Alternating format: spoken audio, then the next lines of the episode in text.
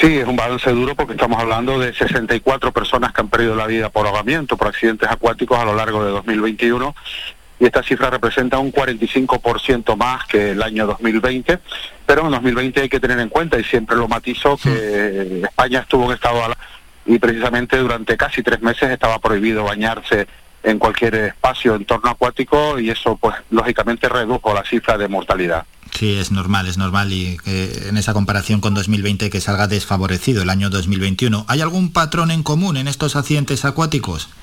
El patrón común es la imprudencia y la negligencia. Producto del desconocimiento se están generando muchísimos accidentes eh, acuáticos porque el bañista, la persona que decide meterse en el agua en ese momento, el mar está en malas condiciones y constituye un riesgo evidente y patente eh, para la persona que decide introducirse en ese espacio acuático. Esa es la tónica común, pero no solamente este año, sino año tras año. La imprudencia la negligencia producto del desconocimiento.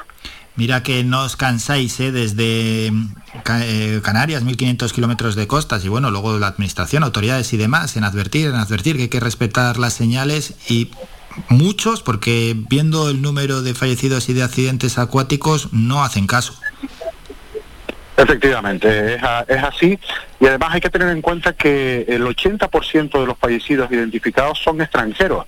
Y ahí volvemos a insistir en la necesidad de la información. En estos momentos, a día de hoy, hay un aviso por, por, fortísimo oleaje con olas de 4 hasta 5 metros y las autoridades están advirtiendo. Claro, el gran problema es que esta información no les llega al turista. El turista llega a su hotel, llega a su apartamento, pero nadie eh, le informa, mire, por favor, si va a acudir al mar, no se bañe, no acuda o no acceda, aunque eh, vean eh, visualmente puedan observar que el mar está el mar está en malas condiciones, ¿no? Y ahí es donde se produce el, día 24 de diciembre, el día de Navidad, mueren ahogadas tres personas en, en Canarias el mismo día todos extranjeros, un ucraniano, eh, un eh, suizo y un, eh, y un alemán, un niño, un niño alemán. Entonces, ahí es fundamental, siempre insistimos, sobre todo al sector turístico, el, dar avisos, que igual que se puede dar avisos en la recepción, que desde la recepción o desde las autoridades turísticas puedan advertir a estas personas de que hay un riesgo evidente si deciden meterse en una playa o una piscina natural o en un charco. Claro, con esos datos está clarísimo que hay que poner el foco en los visitantes, en los turistas extranjeros que tenemos. Luego, por otra parte, está, esos tres fallecidos convierten a diciembre en el mes más negro.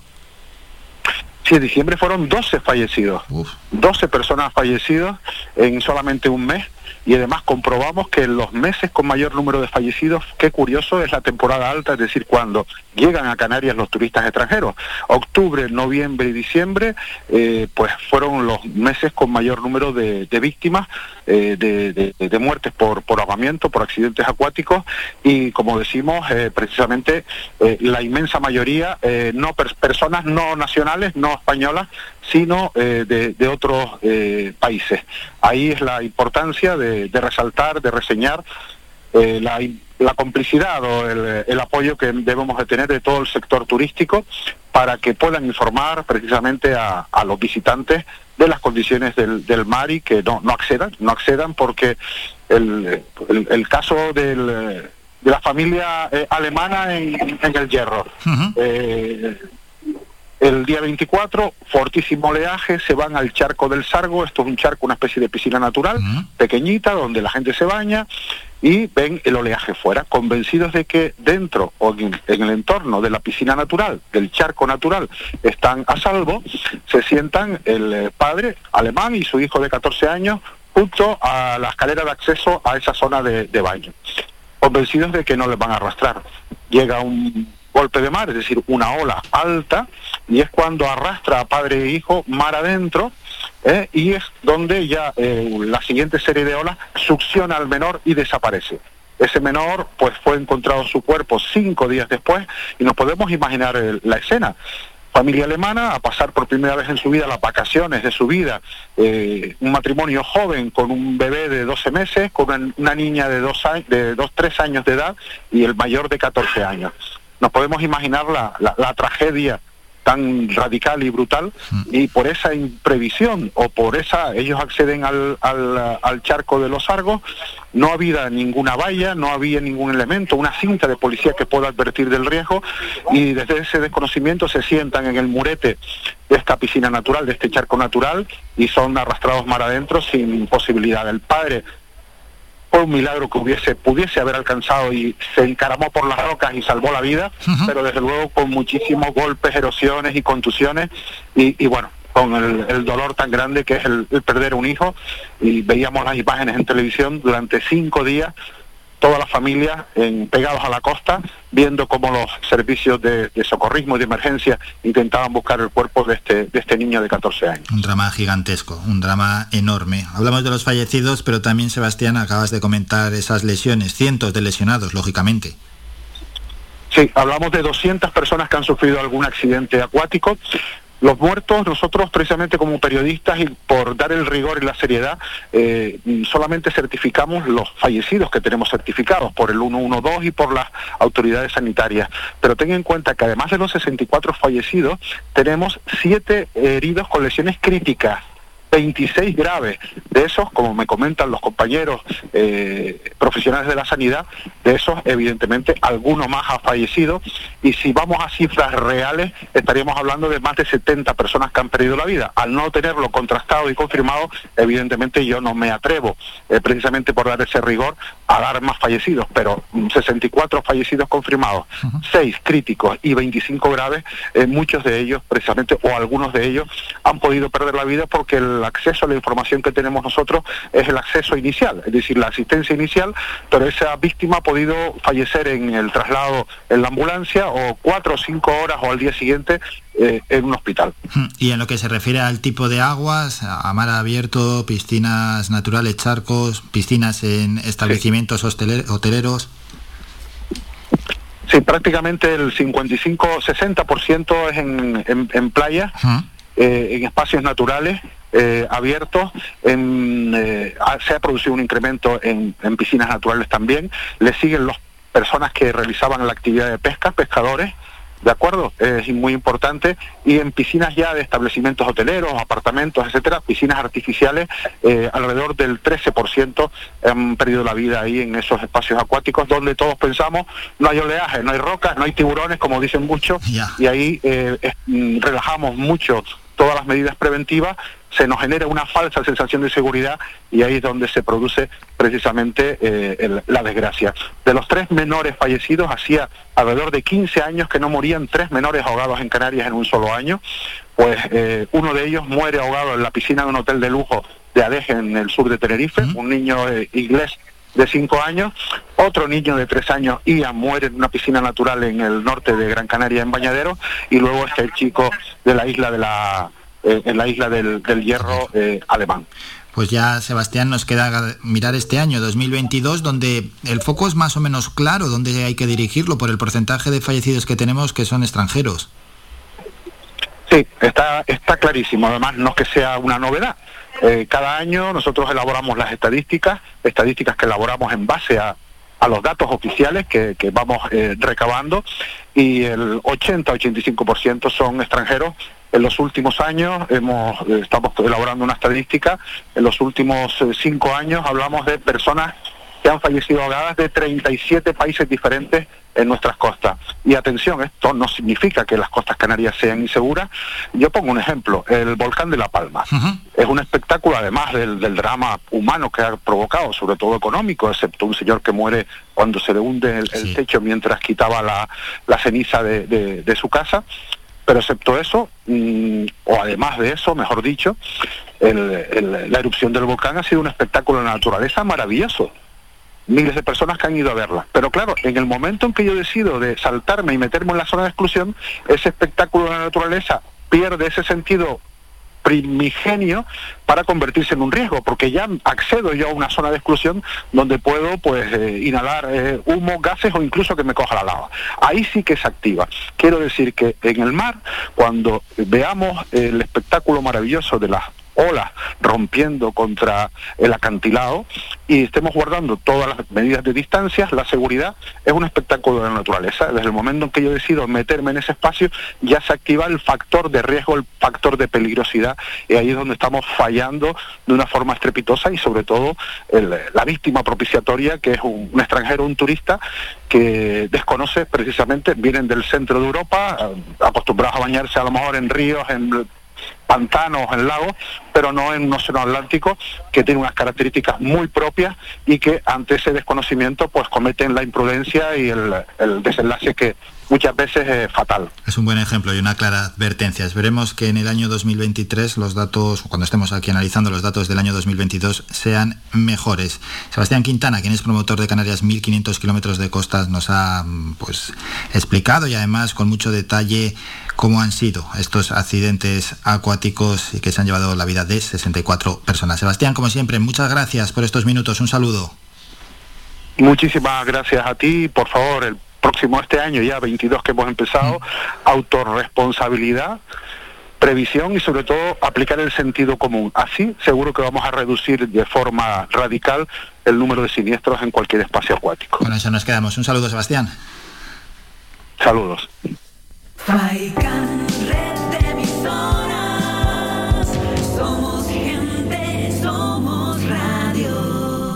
A la Publi y volvemos para hablar con Tillman Contencoiler de Rincón del Jazz 2022 que arranca el sábado 15 de enero en el Auditorio Alfredo Kraus de Las Palmas de Gran Canaria.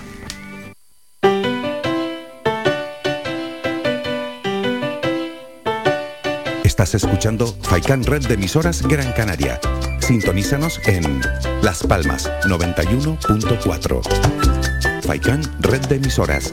Somos gente. Somos radio.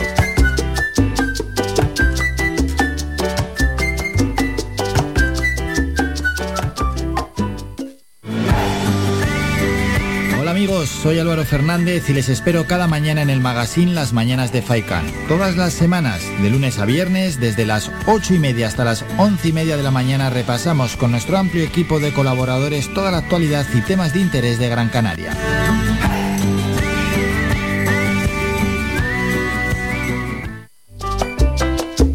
Puedes escuchar Faikan Red de emisoras en las siguientes frecuencias. La Aldea 105.9, Agaete 99.9, Galdar 106.5. Terror 96.7, Telde 99.4, San Mateo 103.4, Tunte 100.4, Mogán 104.2, Artenara 95.2, Las Palmas 91.4, Maspalomas 94.5, Arrecife 91.6, Puerto del Rosario 102.0, además de nuestra página web www.radiofaica faikan.com y app oficial.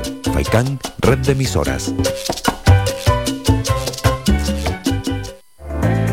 Faikan Red de Emisoras, emitiendo desde Gran Canaria, Lanzarote y Fuerteventura para el mundo. Escúchanos en internet www.radiofaikan.com.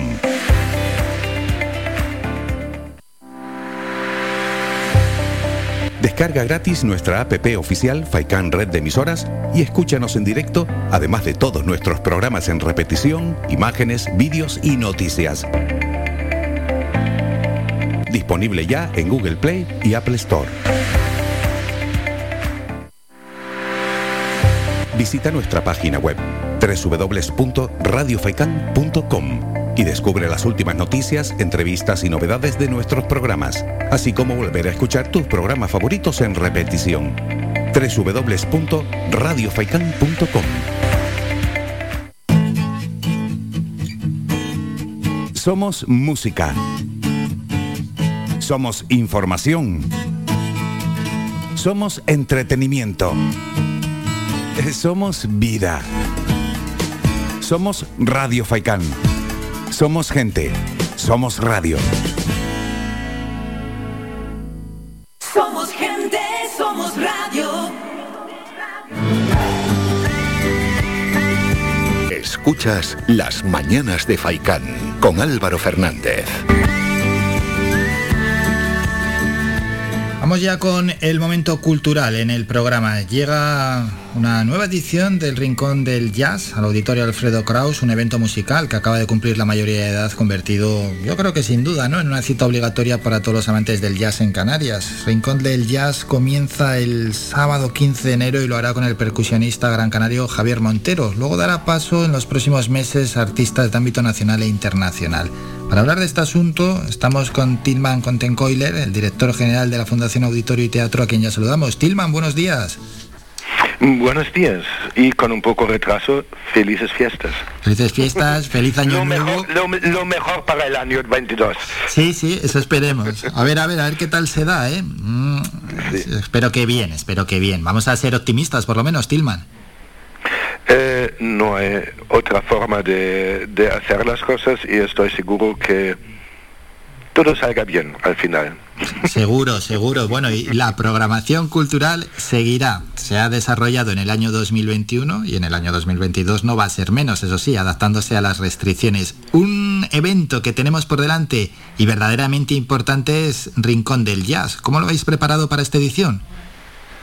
Vale, el Rincón de Jazz, un, un ciclo o un, un, título que existe desde hace 18 años eh, en la Fundación Auditorio Teatro, ha empezado aquí en, en el eh, auditorio. Ya en los últimos eh, cinco años hemos consolidado ese, ese proyecto bastante porque hemos convertido el Rincón de Jazz en el club de referencia no solamente en Gran Canaria, creo que con esa regularidad en un rincón como la sala Jerónimo Saavedra con las mesas y en épocas mejores, sin protocolo COVID, también con copas y comida. Em, eh, tenemos un club de jazz con la regularidad de un concierto por lo mínimo al mes eh, en un ámbito regional, nacional e internacional. Eh, buscamos lo mejor de Canarias, lo mejor también del ámbito em, nacional, pero por supuesto invitamos también em, em, a artistas de todo el mundo que actualmente es un poco más difícil por los protocolos los de viaje y todo eso, pero lo hemos conseguido hasta Estados eh, Unidos, Inglaterra, Israel, em, que llegan los, eh, los artistas y también lo ofrecemos y creo que todavía estamos el único auditorio eh, en España que tiene un ciclo de jazz tan establecido para venderlo en abono. Eh, y tenemos eh, distintos abonos em, para ese ciclo también, como lo tenemos también para el rock y la música clásica. Y esto hay que valorarlo, el nivel que tiene este ciclo de jazz. Estarán Javier Montero con la Javier Montero Band, Anthony Strong, Emmet Cohen Trio, Luis Merino, Gilad Hexelman Quartet y Lucía Fumero Trío. Tilman, lo que antes has comentado, de ámbito canario, de ámbito nacional y de ámbito internacional. Sí, eh, y eso también eh, en, una rueda de prensa el otro día eh, nos ha preguntado una persona em, si es difícil invitar al ámbito internacional, al rincón de jazz. Y de verdad no es así porque se ha establecido como un ciclo em, de reputación y que muchos artistas Em, que contratamos nosotros después buscan las fechas en la península o en el resto de Europa, pero empiezan aquí, de vez en cuando de otra forma también, pero por los nombres que contratamos eh, aquí, como Marco Mezquida el otro día o Rubalcaba, pero también los nombres que nombraste tú, eh, la, la, gente sabe que es un ciclo muy consolidado. Aquí hay un ambiente para el jazz y hay también un público muy fiel. Y eso es lo más importante porque los conciertos hacemos para nuestro público. Claro, por esa fidelidad del público te quería responder, eh, te quería preguntar, perdón, y a ver si, si responde el público. Sí, el, público responde y hace tres, cuatro años hemos empezado con el abono. No hemos pensado que va a funcionar muy bien porque el jazz tiene un público muy específico y cada tipo de jazz tiene sus aficionados distintos, pero fue un éxito enorme y la mitad de la sala siempre es de abono, con un público muy fiel. Y por eso digo que es un, ciclo tan consolidado, porque la mitad del público es, son abonados y durante la pandemia también ha conseguido llegar, claro, con aforos reducidos y se nota actualmente, tengo que decirlo también por las cifras de los em, eh, últimos días o las últimas dos semanas, eh, la venta se ha frenado un poquito, pero seguramente eso vamos a vale, sobrevivir entre comillas también y vamos a seguir una venta más, más alta cuando se normaliza la situación un poquito. Claro, porque, al final... Durante toda la pandemia la venta fue muy, muy buena. La, gente ha tenido ganas salir y escuchar conciertos y también los protocolos que aplicamos nosotros dan una, una seguridad bastante alta al, público. Sí, son seis citas, una al mes, es de enero a junio y bueno, sí que es cierto que los datos que estamos teniendo ahora de la pandemia, que está disparada, nos ha dejado un poquito frío, ¿no? Y la gente pues está algo más retraída y algunos que incluso tienen hasta miedo, miedo. Pero bueno, en cualquier caso, Tilman, las, las restricciones se aplican a los eventos culturales y la seguridad es máxima. Y esperemos que como esto, el ciclo, ¿no? se alarga durante medio año, durante seis meses, bueno, que la cosa vaya mejorando, pero en cualquier caso que la gente esté sin miedo, que a los eventos culturales se puede ir tranquilamente. Sí, y durante toda la pandemia no hemos recibido ninguna llamada de salud pública que hubo un contagio aquí, ningún rastreo nos ha llamado. La cultura es segura, tenemos los aire acondicionados muy potentes, que hay un intercambio eh, de aire casi como un aire libre. Eh, tenemos distintas eh, entradas y mm, pedimos la certificación de, de, la vacunación o un test negativo. durante toda la pandemia Em, las cosas han funcionado muy bien en la Fundación Auditorio Teatro o en general en la cultura en Canarias y estoy seguro que seguimos así y las cifras van a mejorarse también. Seguro, seguro. Bueno, y una pregunta más. 18 ediciones ya del Rincón del Jazz y como decimos aquí, cumple la mayoría de edad. Sí, ha empezado como un proyecto hace 18 años. Eh, pero de verdad consolidar como algo de regularidad, porque cada ciclo funciona mejor cuando hay una regularidad. Eso hemos hecho en los últimos cuatro o cinco años, pero el, título Rincón de Jazz y la llegada de gran eh, artistas de jazz aquí ha empezado hace 18 años con el Rincón de Jazz y estamos adultos ya. Qué bueno. Y vamos a recordar que más información y entradas se pueden encontrar en las páginas web, como no podía ser de otra forma, auditorioalfredocraus.es y teatroperezgaldos.es. Hmm. Perfecto, y del teatro. Y Tilman, preguntarte ya por, ya que nos hemos felicitado el año 2022, espero que llegue cargado de contenido y de éxito, tanto para el auditorio como para el teatro, y muchísima programación ya la tendréis cerrada, porque que nadie piensa que esto se hace de un mes para otro, que trabajéis con muchísimo tiempo. no, estamos ya en el año 23 y 24 con las planificaciones. ¿Qué tal, ¿Qué tal pinta el 2022? Bien, ¿no?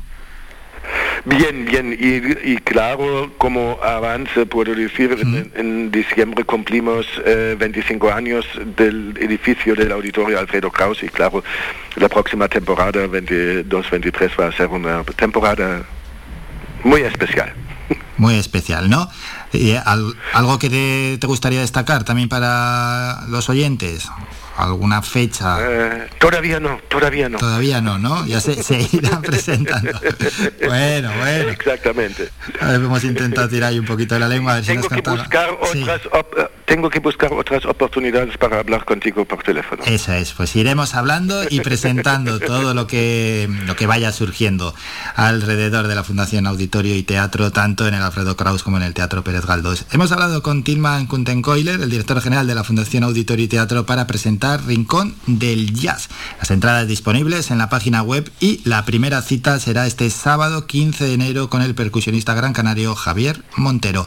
Tilman, como siempre, un enorme placer. Gracias por estos minutos. Gracias a ti, Álvaro. Gracias. Hasta luego. Somos la mejor información, música y entretenimiento. Las mañanas de Faikán.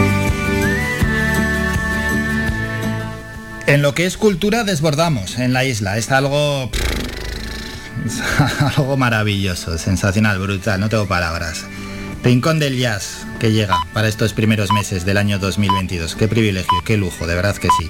Y Tilman Kuntenkoiler, que ya están pensando en el año 2023 y 2024. Claro, es que uno no cierra una fecha con artista internacional de un mes para otro. Está claro, hay que ir cerrándolo con meses o con años. Hacemos un descanso que son las 11 de la mañana, Mingo. Y a la vuelta, boletín informativo a estas horas estaríamos con la tertulia, pero están todos los tertulianos de vacaciones y nos alegramos además por ello y no se nos ocurre interrumpir las, vacaciones de nuestros tertulianos porque queremos que cojan fuerzas y que encaran este año 2022 con la prestancia ¿no? y, la solvencia y la energía con que han estado aquí todos los viernes en el año 2021 para afrontar todos los temas de actualidad que van discurriendo. ¿Qué vamos a hacer? Pues vamos a hacer algo muy diferente y que hay que, ya digo, pues, como es viernes y mucha gente está en casa y llevamos hablando ya dos horas y media y además muchos para muchos es festivo, vamos a hacer un homenaje musical.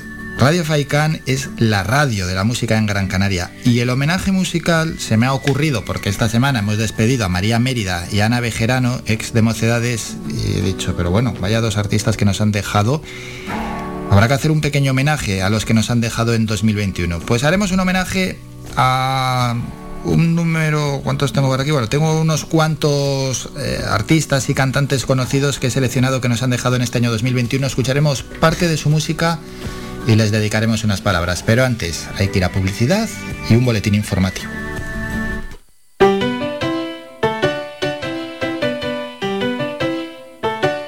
Estás escuchando Faikan Red de emisoras Gran Canaria.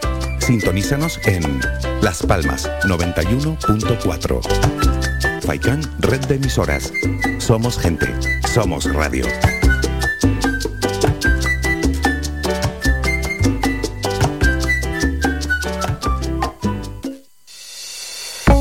Clínica Arnao ha abierto nuevas instalaciones en Las Huesas, Telde, ubicado muy cerca del aeropuerto de Gran Canaria y con fácil acceso desde la autopista del sur de Gran Canaria. Disponemos de unas amplias y modernas instalaciones, con fácil aparcamiento donde puede recibir los servicios de consultas externas de médicos especialistas, así como un moderno y amplio servicio de rehabilitación y fisioterapia. Contamos con una amplia cobertura de asistencia sanitaria privada vinculada a compañías de seguros de salud, mutualidades de funcionarios, mutuas de accidentes laborales, accidentados de tráfico. Para más información, 928 70 40 13 y también en www.clinicarnao.es. No dudes más y ven a conocernos.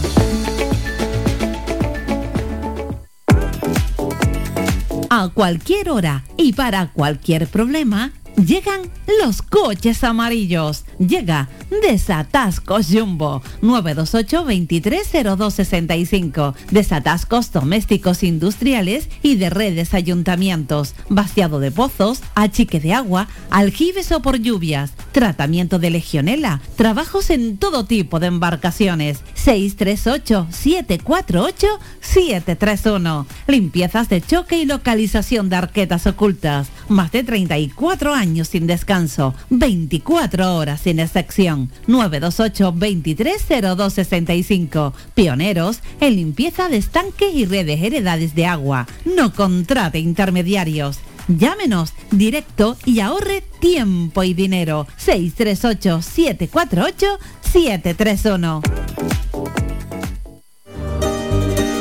Las mejores carnes asadas en el asador horno tradicional con una leña seleccionada te lo ofrecemos en el restaurante Grill El Alpendre de los Abuelos. Contamos con una amplia variedad de entrantes, ensaladas elaboradas con productos locales. No olvides preguntar por nuestros postres caseros. En el restaurante Grill El Alpendre de los Abuelos ponemos a tu disposición nuestra amplia sala y experiencia para cualquier reunión de amigos o empresa.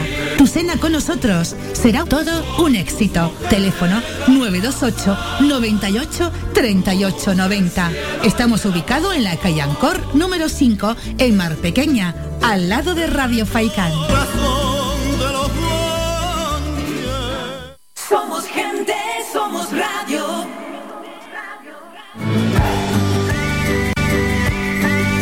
Escuchas Las Mañanas de Faicán con Álvaro Fernández.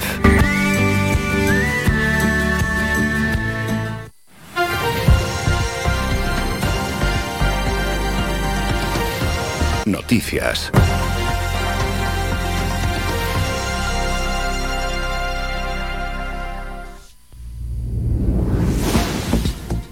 Momento ya para más información. Canarias 7 informa que varios heridos tras un accidente de una guagua en la avenida marítima se ha producido hoy. Se salió de la carretera y se subió a la mediana a la altura de Lady Arimaguada. Bueno, pues esa foto de Canarias 7 donde se ve allá una guagua tras un accidente en la avenida marítima. Por cierto, Hoy arrancan las rebajas en Canarias y lo hacen para completar la campaña navideña. Es una de las fechas más esperadas, sin duda alguna, para los comercios.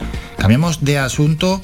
El Boletín Oficial de Canarias ha publicado hoy la prórroga por un mes más de la orden de sanidad que regula la implantación del certificado COVID bajo la modalidad de uso voluntario para todos los sectores que estén sometidos a restricciones de aforo u horarios en las islas que se encuentren en niveles de alerta 1 y 2. En un comunicado, la Consejería Regional del Área ha explicado que la ampliación de esta orden fue ratificada por el Tribunal Superior de Justicia de Canarias. Vamos a La Palma, donde el Pevolca reduce la zona de exclusión y este viernes están regresando a sus hogares más evacuados. Por cierto, durante los días que el volcán de Cumbre Vieja estuvo en activo se localizaron dos episodios separados de lluvia ácida que afectó al Pinar Canario, sobre la montaña quemada en el primero de ellos y sobre las partes altas de la dorsal de Cumbre Vieja en el segundo. Es la primera vez que ha sido observado este fenómeno en Canarias y ahora los biólogos del Instituto de Productos Naturales y Agrobiología están trabajando sobre el terreno poseruptivo para conocer las consecuencias que ha tenido sobre la biodiversidad. Más asuntos. La Consejería de Transición Ecológica, Lucha contra el Cambio Climático, Planificación Territorial del Gobierno de Canarias ha firmado un convenio de colaboración con la Universidad de La Laguna y la Universidad de Las Palmas de Gran Canaria para la elaboración de la Estrategia Canaria de Transición Justa y Justicia Climática del Archipiélago. Todo ello dentro del convenio. Se incluye la elaboración en paralelo de informes sobre la situación del sector del transporte y la movilidad sostenible, el mercado de trabajo y las tendencias en el contexto de la descarbonización, el modelo de formación y de identificación de necesidades y tendencias, la situación de sectores como el turismo, la agricultura en este contexto climático, la economía circular en la Unión Europea o la disponibilidad de agua y su planificación futura, entre otros aspectos.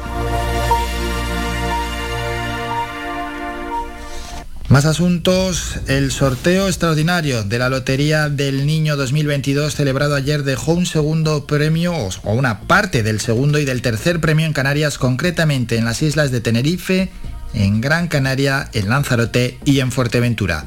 Por lo que respecta a nuestra provincia, en Gran Canaria el segundo premio fue vendido en Telde, en Las Palmas de Gran Canaria, en Mogán, San Bartolomé de Tirajana, Galdar, Ingenio, Santa Lucía, Güimes y Santa María de Guía. En Lanzarote, en Arrecife y Yaiza y en Fuerteventura, en Antigua y Corralejo. Palmas de Gran Canaria ha cerrado el año 2021 con la recuperación de casi 8.000 empleos con respecto a diciembre de 2020, un incremento del 17%. En relación con el mes de noviembre de 2021 han salido del paro 676 personas, un incremento del 1,72%. Escuchamos al concejal de Empleo, Turismo y Desarrollo Local del Consistorio Capitalino, Pedro Quevedo. Parece ser que la recuperación económica eh, que ha estado mediatizada eh, sistemáticamente por la pandemia es una realidad, aunque los datos, por supuesto, eh, nos siguen invitando a la reflexión y a la necesidad de seguir trabajando para apoyar al sector comercial de las islas, a aquellos eh, nichos creadores de empleo, especialmente las pequeñas y las medianas empresas. Y el Ayuntamiento de Telde distribuyó un total de 276 ayudas entre las familias más vulnerables del municipio para garantizar los regalos de Reyes a un total de 454 menores. El concejal de Servicios Sociales, Diego Ojeda, explica que en esta ocasión se concedió la prestación económica recogida en la ordenanza municipal a un total de 199 familias con 330 niños de hasta 14 años. Además, con el fin de llegar a un mayor número de personas, se articularon otras vías con la colaboración de entidades privadas y sociales para distribuir ayudas en forma de juguetes y tarjetas regalo a otras 77 familias formadas por 124 menores en Telde. Terminamos con la información más cercana. Faikan, red de emisoras. Somos gente, somos radio.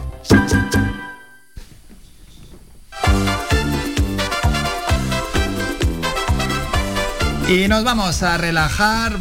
Ya estamos en la recta final del programa, nos quedan 20 minutos y en la radio de la música en Gran Canaria hay que rendir homenaje a los grandes artistas que nos han dejado en el año 2021.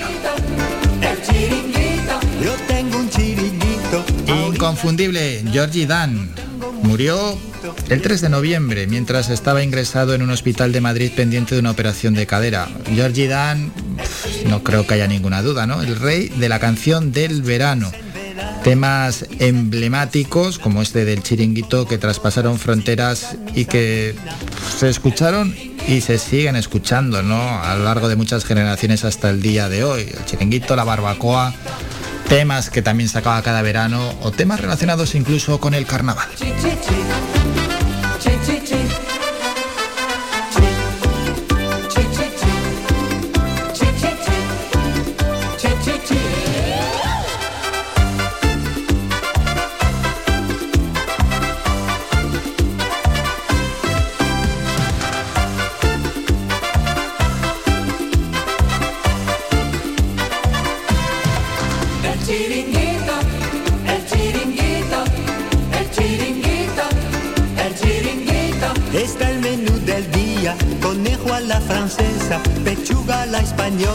Y almejas a la inglesa. El chiringuito,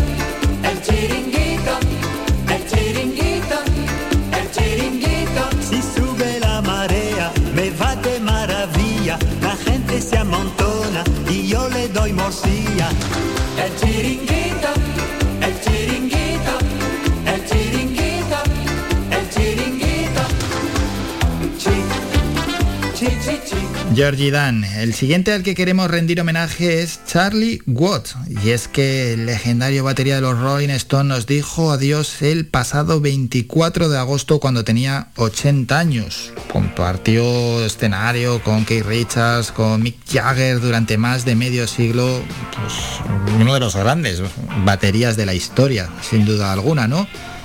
Se unió a Jagger, a Richards, a Brian Jones en su incipiente grupo en enero de 1963 y tocó la batería en los 30 álbumes de la banda y en cada gira hasta la fecha. Charlie Watts, una auténtica leyenda de la batería.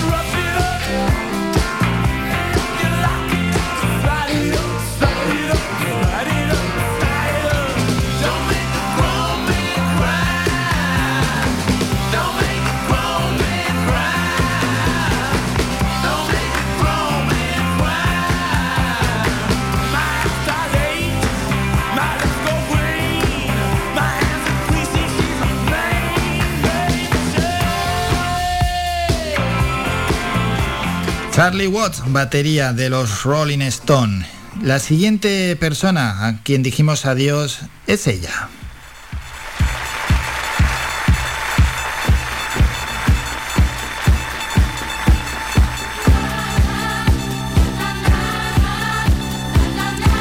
Y es que era querida por todos, cantante, bailarina también, Rafaela Carrá, quien murió en pleno verano, y aquí lo dijimos en esta radio y en este programa. Concretamente fue el 5 de julio debido a un cáncer de pulmón.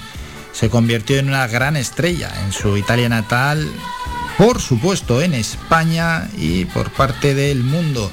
Una larga trayectoria, llegó a conquistar a diferentes generaciones y sus temas siguen sonando. Pues el fiesta, en, el amor todo es empezar, Rumore, que es la canción que está sonando, Caliente Caliente o Tuca Tuca, son algunas de sus canciones más conocidas. No solo en la música, en nuestro país tuvo una importante... ¿eh? Trayectoria, todo ello relacionada con televisión española, donde presentó diferentes programas y algunos de mucho éxito. E incluso dio las campanadas en 1998 con Ramón García.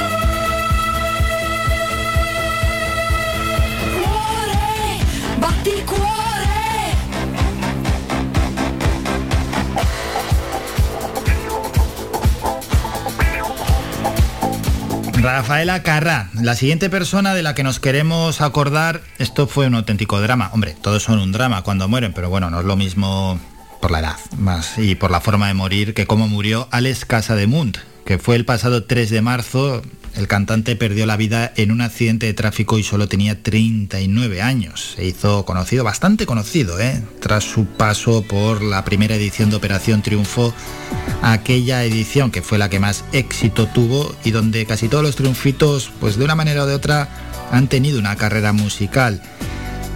Es protagonista de una de las canciones más emblemáticas de Operación Triunfo, que es esta que está sonando, Dos hombres y un destino.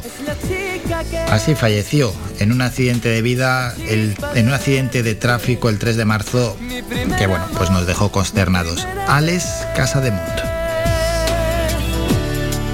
el regalo que tanto esperé cuando no pensaba ya el volverme a enamorar. Como el sol de otro amanecer. Por el amor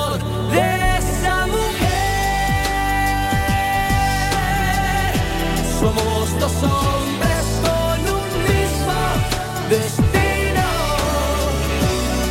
Pero yo sé que ella me quiere a y que juega contigo.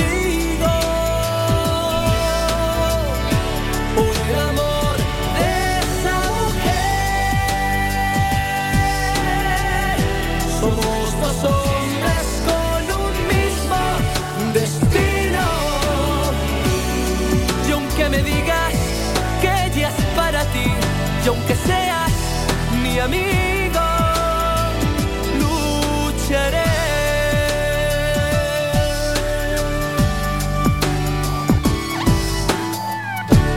Cuando está conmigo la mujer, le doy todo lo que sé, mi futuro y mi ayer. Vamos al otro lado del charco a hacer o rendir homenaje a una persona que en su país era un ídolo total, pero total, el Chente, Vicente Fernández, quien falleció a los 81 años de edad hace nada, hace menos de un mes. Era, era el 12 de diciembre del año pasado. ¿Qué podemos decir de Chente? empezó a cantar desde muy, muy joven y ya a los 19 años se centró en su carrera de Guadalajara se fue a Ciudad de México donde se ganaba la vida cantando en bodas y restaurantes. Hombre, que cante Vicente Fernández en tu boda no está mal. Cuando cantaba no era muy conocido, pero luego se hizo todo un dios. Y es que estuvo años tratando de lograr un contrato con un sello discográfico y cuando ya falleció Javier Solís, que eso fue en el 66, bueno, no mucho después, que los icónicos eh, Jorge Negrete y Pedro Infante se necesitaba una nueva estrella y en México y los ojos de las compañías pusieron el foco en este joven de Jalisco, Vicente Fernández. Así ya en 1976, con su versión del clásico Volver, Volver, ya allí se consagró como el rey de la ranchera, que, que ha sido y que será siempre dentro y fuera de México. Luego éxitos rotundos como Por tu maldito amor, A mi manera, Acá entre nos, El Rey, que es la canción que está sonando. Vendió más de 65 millones de discos y actuó en más de 40 películas. Adorado como nadie en México, se despidió de los escenarios en 2016 con un concierto que se calificó de apoteósico y además gratuito, un Azteca en el Azteca.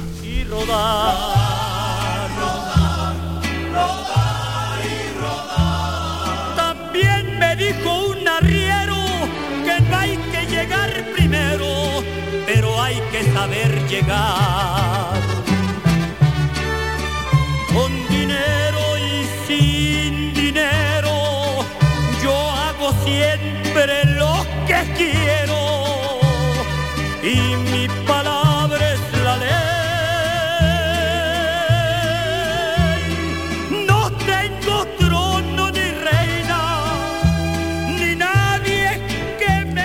Subimos algo más al norte porque hay que despedir a otra gran voz, la de Don Everly, que junto con la de su hermano Phil pues, establecieron aquel grupo llamado los Everly Brothers, que ha influenciado a varias generaciones de músicos. Don Everly nos dejó el 21 de agosto unas canciones las de su grupo con influencias mm, de la música country, también del rock and roll llegaron a la lista de éxitos de este género musical y por cierto pasaron a ser parte del Salón de la Fama del Rock and Roll en 1986 y del Salón de la Fama de la Música Country en 2001.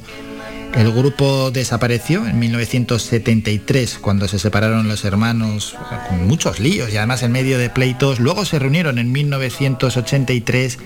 El primero en fallecer fue Philip, Philip Everly en 2014 y el 21 de agosto de este año nos dejó Don Everly. Suena una de sus canciones más conocidas, All I Have to Do Is Do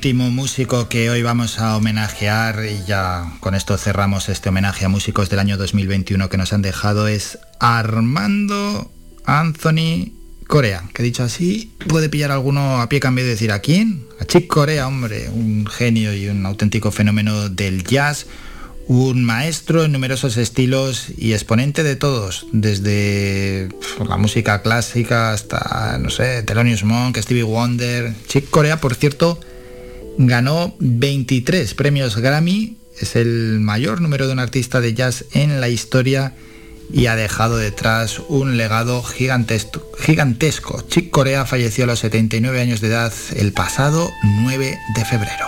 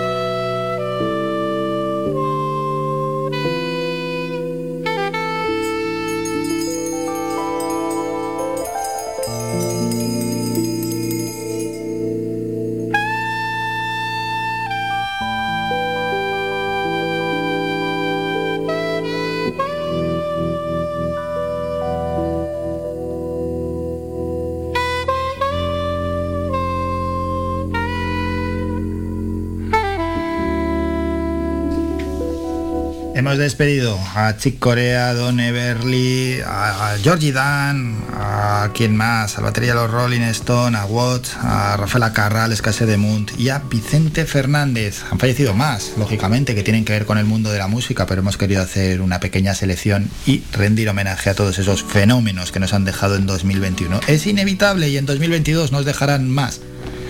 Así es, contra eso nada se puede hacer y la vida es así. Hay que hacer un descanso, Mingo. Nos vamos a publicidad y volvemos ya con la recta final del programa. Echaremos el cierre con las noticias de agencia y luego vamos a ver cómo vienen los principales periódicos en su formato digital aquí en nuestra isla.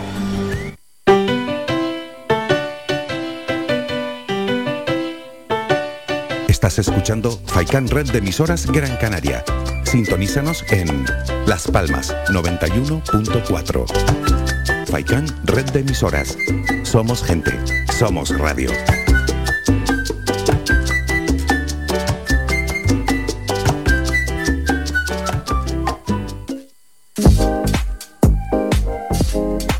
Viveros El Rosal, en Montaña Los Veles Agüimes, dispone de plantas naturales para interior y exterior, además de una gran variedad en árboles. Puedes encontrar motivos decorativos traídos de todos los lugares del mundo para decorar tu casa, lugar de trabajo jardín. Viveros El Rosal dispone de un equipo profesional y humano que te atenderá y aclarará todas tus dudas. Recuerda, en Montaña Los Veles Agüimes, Viveros El Rosal, un placer para todos los sentidos.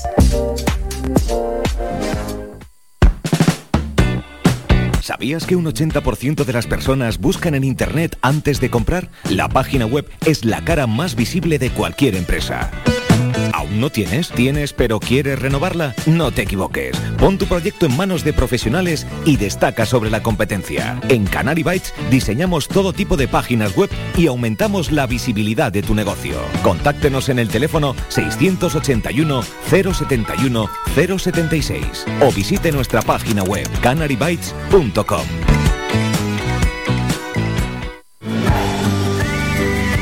amigos, soy Álvaro Fernández y les espero cada mañana en el magazine Las Mañanas de Faikan. Todas las semanas, de lunes a viernes, desde las 8 y media hasta las 11 y media de la mañana, repasamos con nuestro amplio equipo de colaboradores toda la actualidad y temas de interés de Gran Canaria.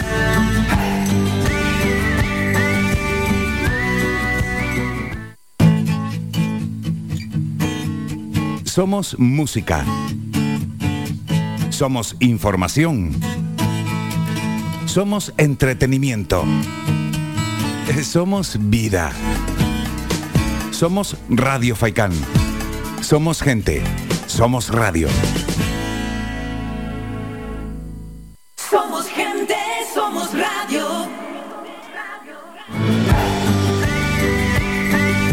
Escuchas Las Mañanas de Faikán con Álvaro Fernández.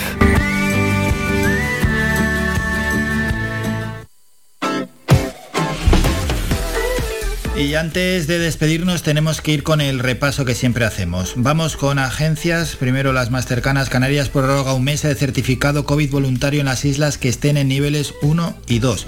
Herida grave una mujer tras las mordeduras de dos perros en Puerto del Rosario. El sorteo del niño deja parte del segundo y del tercer premio en Canarias. El Pevolca reduce la zona de exclusión y hoy ya están regresando a sus hogares más evacuados y la Asociación Canaria Amigos de Galdós centrará su club de lectura en la novela Ángel Guerra. Agencias de ámbito general. La última semana de 2021 alcanzó el mayor número de casos de COVID en el mundo, con 9,5 millones de contagios. Un estudio confirma la necesidad de una dosis de refuerzo de Moderna o Pfizer para hacer frente a Omicron. Sánchez pide el apoyo de todos los grupos para convalidar en el Congreso el decreto de la reforma laboral. Tudanca dice que Garzón se ha equivocado pero justifica las críticas a algunas macrogranjas y parques eólicos. Y el gobierno reitera el apoyo al sector ganadero, pero no opina sobre si Garzón debería seguir al frente del ministerio. Vamos con los periódicos más cercanos en su sección digital. Canarias 7, varios heridos tras un accidente de una guagua en la avenida marítima. Se salió de la carretera y se subió a la mediana. Sanidad prorroga el uso del certificado COVID voluntario para las islas en nivel 1 y 2. Canarias vuelve a superar los 500 contagios por COVID y registra 6 muertes. Por cierto, ya arranca las rebajas en Canarias para completar una buena campaña. Jennifer López publica un vídeo en las redes sociales desde Gran Canaria y lo intenta matar con un serrucho y un cuchillo por ocupar una habitación en la capital Gran Canaria. Terminamos con la provincia.es. La tardía temporada de gripe demora la llegada de la flurona a Canarias. Las navidades y las rebajas impulsan al comercio hacia cifras pre-COVID. Reino Unido da un respiro al sector turístico. Canarias prorroga el uso del certificado COVID voluntario para las islas en niveles 1 y 2 y el 2022 comienza con una media diaria de 6 fallecidos con COVID en Canarias. Nos vamos las 11 y media de la mañana en este viernes 7 de enero. Nos vamos a citar ya para el lunes, pero antes recordamos lo que tenemos para esta tarde. Tenemos lo siguiente, llegará a la una el doctor José Luis Vázquez, a las 2 de la tarde Faicán Deportivo con Manolo Morales y a la tarde Raquel Martín, que nadie se pierda su programa La Coctelera. Nosotros nos citamos ya para el lunes, Mingo, que pases un buen fin de semana y para ti y para todos los oyentes. Que sean felices y tope, a disfrutar del fin de, que los reyes hayan sido buenos, benévolos, os hayan dejado algo y que estéis disfrutando ahora de, esos regalitos, sobre todo y especialmente los más pequeños. Feliz fin de semana, hasta lunes, adiós, adiós. Ha escuchado Las Mañanas de Faicán con Álvaro Fernández. Le esperamos de lunes a viernes de ocho y media a once y media.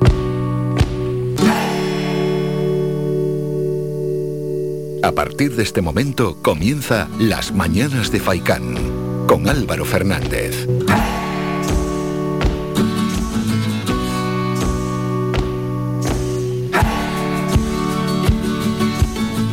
¿Qué tal? Muy buenos días y bienvenidos a las mañanas de Faicán. Son las ocho y media de la mañana, es viernes. Es viernes, puede parecer casi casi que sea lunes, ¿no? Es un poco raro esta, este intervalo y además después de las fiestas navideñas, pero bueno, en cualquier caso, viernes 7 de enero. Para muchos se han cogido puente, otros tantos no. Están trabajando, como estamos trabajando aquí en las mañanas de Faicán y bueno, los más jóvenes y no tan jóvenes también que están estudiando tienen todavía día libre hasta el día 10 que volverán las clases presenciales, porque sí, así se acordó esas clases presenciales. Reciban un saludo de Mingo Montes de Oca en el apartado técnico y otro de mi parte, de Álvaro Fernández. Mingo, ¿te trajeron salud los Reyes Magos? Sí, ¿no? ojalá, ojalá así sea, porque al final eso es lo más importante de todo. Salud para Mingo y salud. Por supuesto, para todos los oyentes. Atrás quedan ya el día 5 que mientras estábamos en directo aquí en el programa Los Reyes Magos estaban por todo Gran Canaria y luego también por la tarde. Principalmente circulaban viendo las imágenes, ¿no? He estado viendo en redes sociales imágenes de bastantes municipios, no voy a decir de los 21 porque sería mentir, pero sí que de un buen número de municipios de Gran Canaria e hicieron lo que los representantes políticos y públicos dijeron en este programa, es decir, los Reyes Magos ir en vehículos por las diferentes zonas, barrios, etcétera, de los municipios, llevando la magia de los Reyes Magos a todos los niños. Unas jornadas muy solidarias también. Se han donado muchísimos juguetes. Por ejemplo, en Mogán, ya lo dijimos, 500 juguetes que se habían donado y eh, para muchas más asociaciones y, y para los que no tienen pues esa posibilidad de recibir regalos también para ellos hubo muchísima solidaridad. Y en esta presentación quería dejar un apunte, me ha parecido, y es que me parece a veces muy grotesco, incluso fuera de lugar, lo que hacen otros medios de comunicación, principalmente es la televisión, ¿no? Estaba, vamos a ser claros, estaba viendo ayer televisión española y estaban sacando todo el rato, todo el rato era un programa de estos del corazón antes de almorzar, los regalos que reciben los hijos de los famosos y yo ya al cuarto hijo me estaba poniendo enfermo con las necesidades que hay, con lo justo que están todas las familias y venga a hablar de excentricidades, venga a hablar de derroche de dinero, bueno, unos regalos que a mí se me abrían las venas. Bueno, cualquier caso, espero que los reyes se hayan portado bien. Ahora ya sí que sí, damos carpetazo a la Navidad. Con la llegada de los Reyes Magos ya se da carpetazo a la Navidad y a disfrutar de todos esos regalos. Y están contentos aquellos que han arañado un pequeño pellizco de la lotería del niño de este año. Se celebró ayer el sorteo y ha dejado algo, una parte del segundo y del tercer premio en nuestras islas, concretamente en Tenerife, en Gran Canaria, aquí en Telde, en Lanzarote y en Fuerteventura. El segundo premio fue el 44.469, que estaba dotado con 750.000 euros a la serie y se vendió en Tenerife bueno, en un montón de sitios, en Tacoronte, en La Orotava, en Guimar, en San Isidro, en la famosa gasolinera de Granadilla de Aborna, en La Guancha, en Santa Cruz de Tenerife, en La Laguna. Ahí se vendió el segundo premio, mientras que en Gran Canaria el segundo premio fue vendido en Telde, en el centro comercial La Mareta, en el Alcampo. Cuando fui a hacer la compra, el lunes, vaya cola había. Vaya cola había allí en la administración. Bueno, también el segundo premio en Las Palmas de Gran Canaria, en Mogán, en San Bartolomé Tirajana, en Galdar, Ingenio, Santa Lucía Tirajana, Güimes, está muy repartido, y en Santa María de Guía. En Lanzarote cayó parte de ese segundo premio en, Arrecife y Yaiza. Y también estoy viendo que en Fuerteventura, en Antigua y Corralejo. Enhorabuena para todos los que han cogido algo de ese segundo premio y también los que se han llevado parte de ese tercer premio. Vamos a poner un poquito de humor al programa eh, cabalgatas hemos tenido en todas nuestras islas y también en, casi todos los municipios de nuestro país. En Cádiz, no sé si os ha llegado, sobre todo es a través del WhatsApp, un vídeo donde, pues, eh, ya para poner la nota de humor, estaban eh, transmitiendo desde una televisión local allí en Andalucía la cabalgata y hay un oso que pierde la cabeza. Un oso que se le ladea la cabeza y sigue con el desfile, casi lo mejor podía haber sido parar, pero van varios osos polares, que osos polares también en la cabalgata de los reyes. A veces también no tenemos muy cuadrado ¿eh? lo que hay que tener en las cabalgatas de reyes o no. Bueno, un oso polar en la cabalgata de reyes en Cádiz. El uno va bien con la cabeza recta y el otro es un pedazo de disfraz, se le rompe la cabeza y va con la cabeza colgando así sobre el hombro. Así fue la narración de los hechos en Cádiz. Vamos a escucharlo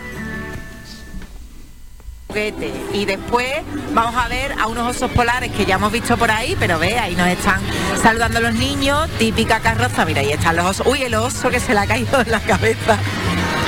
el oso el oso ha tenido un percance. El oso perjudicado y los tres osos que no se han... Míralo, el oso está bastante perjudicado. Ay, Yolanda. Pues nada, si es que esto, esto al fin y al cabo. Vamos a ver, aquí carnavalizamos toda la, la. Mira, la cabalgata. Bueno, pues así se lo tomaron, con humor. Vaya momento pasó la persona que iba disfrazada de oso. Lo mejor es decir, oye, para, apártate y deja el disfraz. Dejamos este asunto, hemos hecho la presentación del programa. En un minuto el sumario vamos con las noticias municipales. Hablaremos con Juan Carlos Array de Desatascos Jumbo a las 9 y 5. A las 9, 10 menos 25, Manolo Morales y Jesús Rubio con la actualidad deportiva. Pasadas las 10 de la mañana nos vamos hasta la cumbre de Gran Canaria con Miquea Sánchez y dos niños que nos van a hablar, primero en Tejeda y luego en Artenara, cómo han vivido la cabalgata de los Reyes Magos y también ese día tan especial como es la llegada de sus majestades los Reyes Magos de Oriente. A las 10 y media, Sebastián Quintana, promotor de Canarias, 1500 kilómetros de costa estará en el programa para hacer un balance. Ojo al balance que va a hacer, ¿eh? De ahogados y accidentes acuáticos en Canarias en 2021 y con qué perspectivas se encaran el 2022. Justo en cuanto termine Sebastián Quintana, entra Tilman Kuntenkeuler, es director general de la Fundación Auditorio y Teatro, para hablarnos de una nueva edición del Rincón del Jazz 2022 en el Auditorio Alfredo Kraus. Y a las 11 y 5 haremos, y ya para despedir el programa dirá alguno, ¿no hay tertulia? No, no hay tertulia porque los tertulianos están de vacaciones y no se nos ocurre romper lógicamente la paz y la tranquilidad de nuestros tertulianos. Haremos un recordatorio musical, esta es la radio de la música en Gran Canaria, a los cantantes famosos fallecidos en 2021. Vamos con las noticias municipales.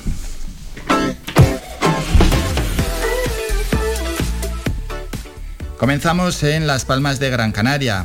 El mercado del puerto realizó el miércoles una entrega de ejemplares del libro Historias de Navidad a los niños que participaron en los talleres infantiles realizados tres sábados consecutivos entre el 27 de noviembre y el 11 de diciembre con motivo de las fiestas navideñas.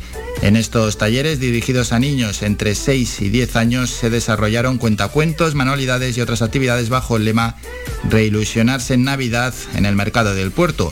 Todo ello con el impulso de la Concejalía de Desarrollo Local del Ayuntamiento de Las Palmas de Gran Canaria y la financiación de mercados tradicionales de Canarias del Gobierno regional. Seguimos Las Palmas de Gran Canaria cerrado el año 2021 con la recuperación de casi 8.000 empleos con respecto a diciembre de 2020, un incremento del 17%. En relación con el mes de noviembre de 2021 han salido del paro 676 personas, un incremento del empleo del 1,72%. Escuchamos al concejal de Empleo, Turismo y Desarrollo Local del Consistorio Capitalino, Pedro Quevedo, hacer un balance de los datos. Parece ser que la recuperación económica eh, que ha estado mediatizada eh, sistemáticamente por la pandemia, es una realidad, aunque los datos, por supuesto, eh, nos siguen invitando a la reflexión y a la necesidad de seguir trabajando para apoyar al sector comercial de las islas, a aquellos eh, nichos creadores de empleo, especialmente las pequeñas y las medianas empresas. De Las Palmas de Gran Canaria nos vamos hasta Santa María de Guía, donde por cierto pasó y vio la cabalgata de los Reyes Magos el presidente canario Ángel Víctor Torres. El Teatro Espérides acogió el martes el acto de aceptación de la ayuda al estudio para el alumnado de enseñanzas superiores que a través del área de juventud se han concedido a todos los jóvenes residentes en el municipio que cumplían con los requisitos de esta convocatoria una dotación económica que asciende a 60.000 euros. Finalmente se concedió esta ayuda a un total de 131 estudiantes que cumplían con los requisitos de ser residentes en Santa María de Guía y estar matriculados en el curso 2021-2022 en un grado, máster, posgrado, ciclo superior o estudios de artística de enseñanza reglada. En Telde, el ayuntamiento de la localidad ha distribuido un total de 276 ayudas entre las familias más vulnerables del municipio para garantizar los regalos de Reyes a un total de 454 menores.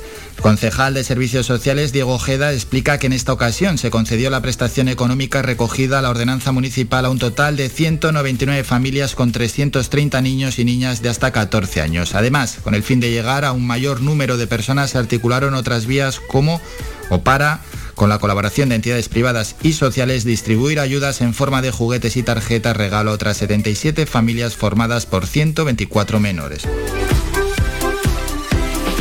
Asimismo, en Telde, la Casa de la Juventud acoge mañana a partir de las once y media el espectáculo Cuentistas, una propuesta en la que el público familiar se convertirá en guionista de las historias y decidirá las aventuras y desaventuras de los protagonistas. Terminamos este repaso municipal hoy en Mogán. La Junta de Gobierno Local de Mogán ha aprobado iniciar la contratación del servicio de formación náutico-pesquera. Se va a cofinanciar mediante una subvención del Grupo de Acción Costera Gran Canaria con cargo al Fondo Europeo Marítimo y de la Pesca y del Gobierno de Canarias dentro de la Estrategia de Desarrollo Local Participativo de Gran Canaria. El consistorio invertirá casi 167.000 euros este nuevo servicio a través del que se impartirán cursos de formación relacionados con el sector pesquero y las actividades acuáticas en el municipio. De la cantidad total, 150.000 euros serán subvencionables y el resto de aportación municipal. Hasta aquí la información municipal. Vamos como hacemos siempre, con un tema musical, un tema que tiene que ver con nuestra isla, que tiene que ver con el programa. Suena Anthony Strong, For Once in My Life. Esta es una versión de una canción de Stevie Wonder. Y es que el cantante británico va a estar en nuestra isla en febrero y estará dentro de la decimoctava edición del Rincón del Jazz 2022. Y como luego vamos a presentar esa edición del Rincón del Jazz con Tilman Kuntenkeuler, qué mejor que escuchar a uno de los grandes músicos y artistas que pasarán por Rincón del Jazz, Anthony Strong.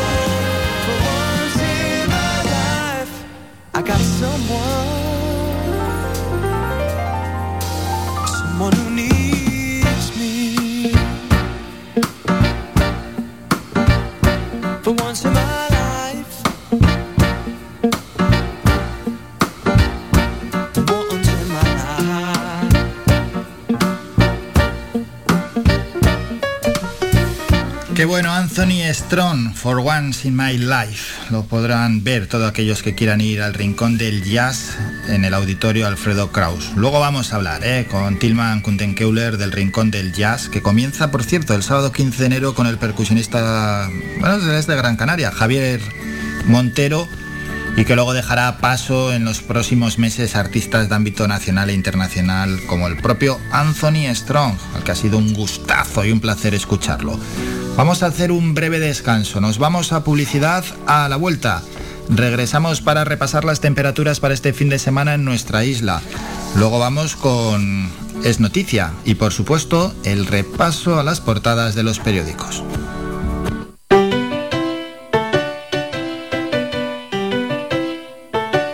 Estás escuchando Faikan Red de emisoras Gran Canaria. Sintonízanos en Las Palmas 91.4. Faikan Red de emisoras. Somos gente. Somos radio.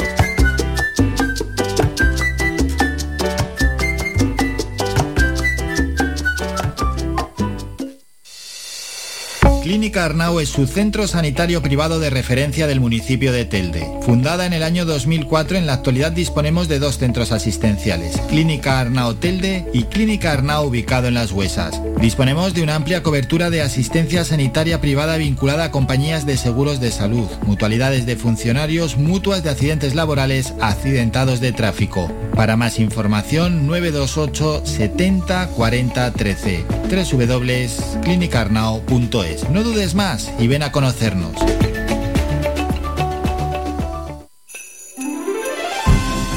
Llega a Viveros El Rosal, la magia de la Navidad. Contamos con una gran superficie donde encontrarás todo lo relacionado con la jardinería. Plantas naturales de interior y exterior, frutales, centros de plantas, centros de flores, además de artículos de regalo, pascuas, abetos navideños, decoración navideña. Vive la Navidad con nosotros. Nos encontramos en Montaña Los Veles, a Huimes. Abrimos de lunes a sábado de 8 de la mañana a 8 de la tarde y los domingos del mes de diciembre de 9 de la mañana a 2 del mediodía. Teléfono 928 78 14 61. Viveros El Rosal te desea felices fiestas.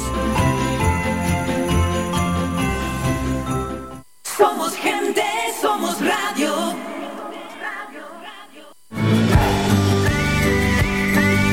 Escuchas Las Mañanas de Faicán con Álvaro Fernández.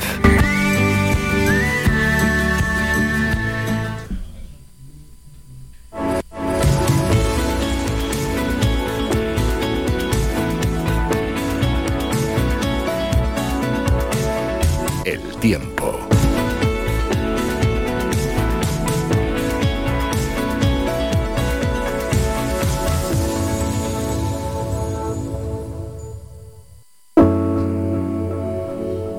Como, acá- como hacemos cada día a estas horas para repasar las temperaturas en nuestra isla. Hoy nos toca el repaso de cara al fin de semana. De momento se cumple el pronóstico que dimos aquí el miércoles, es decir, que tendríamos lluvia en la jornada del viernes. Ha llovido, ¿eh? Ha llovido en esta noche y en algunas zonas incluso está lloviendo. Venga, ayer también llovió en la zona de medianías norte, nor este también, sí, sí, sí que dejó, sí que dejó lluvia.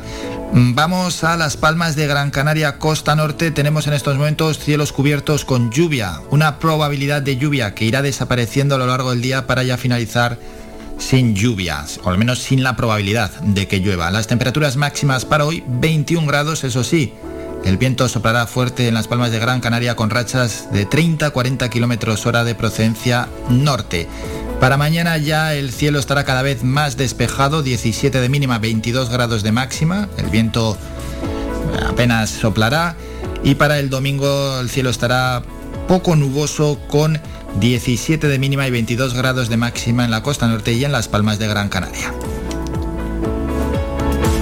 Vamos a la zona de Telde. Tenemos lo siguiente en estos momentos la el pronóstico que nos dan es cubierto con lluvia y la probabilidad de lluvia que irá descendiendo según vayan pasando las horas. Eso sí, el cielo estará cubierto para hoy. Mañana amaneceremos con nubes, luego ya el cielo se irá despejando y para el domingo cielos despejados. Las temperaturas mínimas estarán en torno a los 14-15 grados, las máximas en Telde entre 19 y 21 grados. El viento hoy soplará fuerte con esas rachas de 30-40 kilómetros hora de procedencia norte rachas que irán disminuyendo para el fin de semana. Nos vamos a la zona este y sureste donde tenemos lo siguiente. Para hoy intervalos nubosos, mañana cielos despejados y el domingo cielos con poca nubosidad. Las temperaturas mínimas en esta zona estarán entre los 12 y 14 grados y las temperaturas máximas hoy 22 y ojo, suben de cara al fin de semana donde van a ser bastante elevadas, podemos decirlo, para la época del año, 24-25 grados de temperatura máxima en la zona este y sureste de nuestra isla. Pasamos en este caso, vamos a ir a la zona oeste donde tenemos lo siguiente. Para hoy cielos... No, lo que hemos dado antes es la zona... Me he equivocado, ¿eh? lo que he dado antes era la zona oeste esos cielos despejados en la zona oeste, perdón, se estarán sorprendiendo en la zona este de nuestra isla y en la zona este y sureste ya me parecía raro. Tenemos lo siguiente, para hoy cielos cubiertos con lluvia, la probabilidad de lluvia eh, va bajando en esta zona, en Santa Lucía y demás. Y en vecindario, para mañana cielos poco nubosos y para el domingo también cielos poco nubosos y las temperaturas ahora sí ya son más realistas, 14-15 grados de mínima las temperaturas máximas entre los 18 y los 20 grados. Ahora sí que sí, ya me sorprendía. Al sur de la isla que vamos, para hoy cielos con intervalos nubosos, mañana cielos despejados y el domingo poca nubosidad. Las mínimas 17-18 grados y las máximas estarán entre los 23 y 24 grados. Terminamos en la cumbre, a donde luego iremos con Miquea Sánchez. Para hoy cielos cubiertos con niebla y algo de lluvia. Mañana cielos despejados y el domingo cielos poco nubosos. Las mínimas 9 grados, las máximas para hoy bastante bajas, ¿eh? 11 grados. Eso sí, las máximas suben de cara al fin de semana y se van a situar en los 16-17 grados.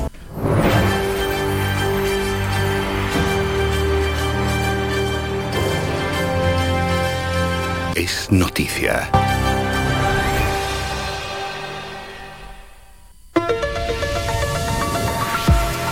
Es noticia y tiene que ver con el tiempo. La Agencia Estatal de Meteorología ha activado el aviso amarillo, es decir, de riesgo en Canarias por fenómenos costeros adversos. Aviso que estará en vigor hoy y mañana, según ha informado la EMET en su página web. Hoy hay aviso amarillo por viento del noroeste fuerza 7 en el sureste de Tenerife, intervalos en el noroeste y sureste de La Palma, norte del Hierro y noroeste de La Gomera y por intervalos de viento del noreste fuerza 7 en Gran Canaria. El sábado mañana el aviso amarillo se ampliará a la isla de Lanzarote y se prevé mar combinada del norte de 4 metros en costa norte de Tenerife Lanzarote y el nordeste de La Palma. Momento ya para el repaso a las portadas de los periódicos. En el país se ve la foto de portada Joe Biden abandonando el Salón Nacional en el, de las estatuas del Capitolio tras el discurso de ayer. Biden acusa a Donald Trump de ser una amenaza para la democracia. El presidente arremete contra su antecesor y su red de mentiras en un demoledor discurso al cumplirse un año del asalto al Capitolio. Vamos con ABC en la foto de portada Felipe VI saludando a la cúpula militar. Celebración de la Pascua Militar, el rey elogia la altura moral de las víctimas de ETA. Don Felipe honra la memoria y dignidad de los asesinados días antes de las marchas a favor de los presos etarras en el País Vasco. Vamos a pasar ahora a otro periódico, en este caso El Mundo, que nos lleva, vaya foto de portada, Nova, que es el nuevo Espartaco. Y se ven esas manifestaciones en Serbia. Los antivacunas adoptan a Djokovic como símbolo. Australia plaza al lunes la deportación por no acreditar su inmunización. Nadal dice, el mundo ha sufrido ya bastante para no seguir las normas. Dice el mundo, el rey alienta a las víctimas de ETA antes de las marchas de los presos. Ensalza en la Pascua Militar su fortaleza y altura moral frente a los 200 manifestaciones de apoyos a etarras previstas el fin de semana. Vamos con la razón. En la foto de portada, el rey reivindica a las víctimas de ETA. Ensalza la fortaleza y la altura moral de las víctimas, o mejor dicho, de las familias de los asesinados. En la foto de portada, Logroño, el niño cae en Logroño. Desde hace 20 años jugaba el número y sale ahí uno eufórico. Los clientes de un restaurante abonados al 41.665 se llevaron el premio gordo. Dice La Razón en su titular, el 66,6% de los españoles quieren que Sánchez busque otros socios. Dejamos los periódicos de ámbito general, vamos con los más cercanos. Canarias 7, el niño deja un buen regalo en el archipiélago y es en Tamar Aceite. Ayer festejaron la venta parcial del segundo premio. El Reino Unido da impulso al sector turístico al rebajar las restricciones. Las reservas de británicos se multiplican tras decretar Johnson que los ingleses vacunados viajen sin necesidad de PCR ni cuarentena. En la provincia tenemos que ir a la provincia.es. La pandemia se come 900 millones de los ingresos de municipios y cabildo. La tardía temporada de gripe demora la llegada de la flurona a Canarias. El 2022 comienza con una media diaria de 6 fallecidos con COVID en Canarias.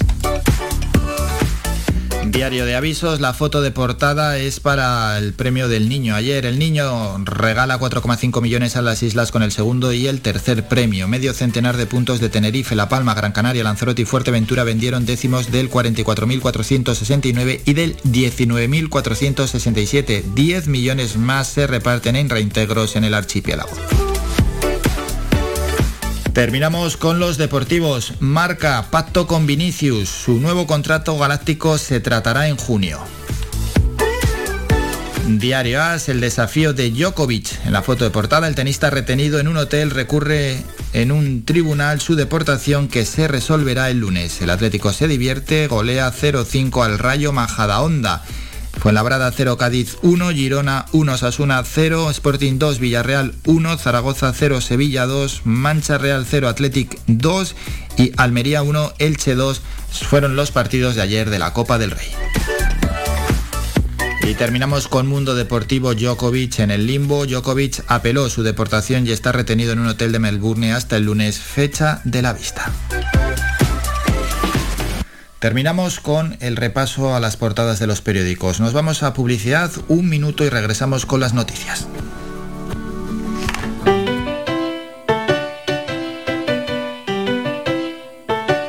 Estás escuchando Faikan Red de emisoras Gran Canaria.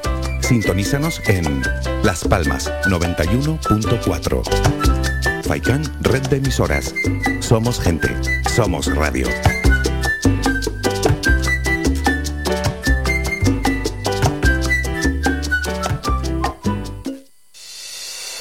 Clínica Arnau es su centro sanitario privado de referencia del municipio de Telde. Fundada en el año 2004, en la actualidad disponemos de dos centros asistenciales, Clínica Arnau Telde y Clínica Arnau ubicado en Las Huesas. Disponemos de una amplia cobertura de asistencia sanitaria privada vinculada a compañías de seguros de salud, mutualidades de funcionarios, mutuas de accidentes laborales, accidentados de tráfico. Para más información, 928 70 40 13 www.clinicarnao.es. No dudes más y ven a conocernos.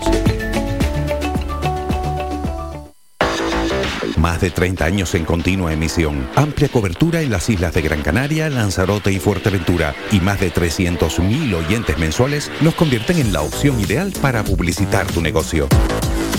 Aprovecha nuestros descuentos e infórmate sin compromiso en el 928 70 75 25. 928 70 75 25. Faikan Red de Emisoras. Somos gente. Somos radio. Somos gente, somos radio. Somos Escuchas Las Mañanas de Faikán con Álvaro Fernández.